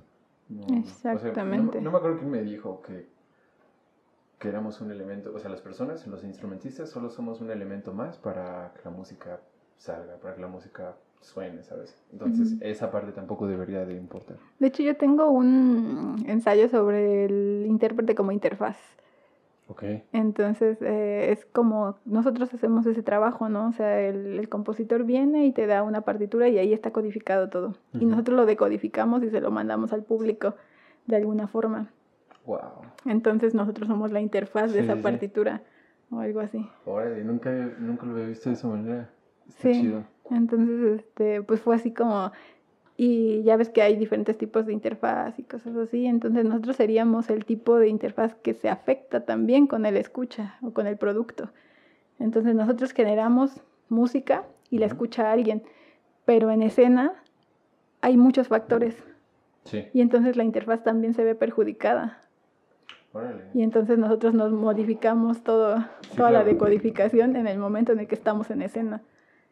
Es como si fallara, digamos, tu interfaz y que empiece a sacar, no sé, ruido o cosas así, ¿no? No entonces, nuestro ruido es ese, o sea, Sí, claro. Wow, eso está Ajá. chido, porque sí, pues sí, es total razón. Bueno, tal, tal vez en estas cosas como tecnológicas, pues solo pasan unos y ceros, ¿no? Pero justo, ¿no conoces a César de Oboe? De la, del superior, bueno, tú sí, ¿no? no. Bueno, él, él es un compa y en algún, hace unos meses, que fue la última vez que, que lo vi, ah, me dijo algo así como de mm, que nosotros los intérpretes, los músicos, mm, ajá, los músicos intérpretes somos o tenemos una responsabilidad de entregarle un sonido muy chido o digamos muy exquisito a- al público, porque al final de cuentas nuestro sonido, que es, es algo producido por nosotros mismos, entra en el oído, en la cabeza, en el cuerpo de otra persona. Y Exacto. entonces, como, digamos, poder transmitir esa información de la música a la persona, pues es un trabajo muy, muy demandante, yo pienso. Exactamente. Está cañón. Entonces ya ves que pues así como la interfaz se vale de todo, de impulsos eléctricos y de Sí. todas estas cosas que están dentro de ella, pues nosotros igual nos valemos de todo eso, ¿no? De todos los recursos y bagaje que traigamos de, mm, de nuestra técnica, de nuestro, todo lo personal que hemos vivido y eh, todas estas cosas. Sí. Ajá. Wow. Pues yo creo que con eso terminamos. Porque, wow, sí, ya son dos horas seguramente. ¿No tienen hambre? Un poquito. pues vamos a, a comer. Em, bueno, na- nada más que quieres decir, ¿no? Ah, muchas cosas, pero, Sí, aquí nos desahogamos, ¿no? pero ahí le cortas lo que, lo que no, lo irrelevante y Ah, le sí. pones otras cosas. Como. No te preocupes. Bueno, pues muchas gracias por haber visto este episodio. Si lo están escuchando en Spotify, pues compártanlo, ahí interactúen con la plataforma. Y si están escuchándolo y viendo en YouTube, porque pueden hacer muchas más cosas. am, también denle like, denle dislike si no les gusta, comenten, dejen sus comentarios, compártanlo y suscríbanse, activen la campanita, ya saben todas esas cosas. Y pues nada, sigan ahí a Carmen y muchas gracias. Ah, gracias por venir, Carmen. Gracias a ti. Gracias. Nos vemos, cuídense.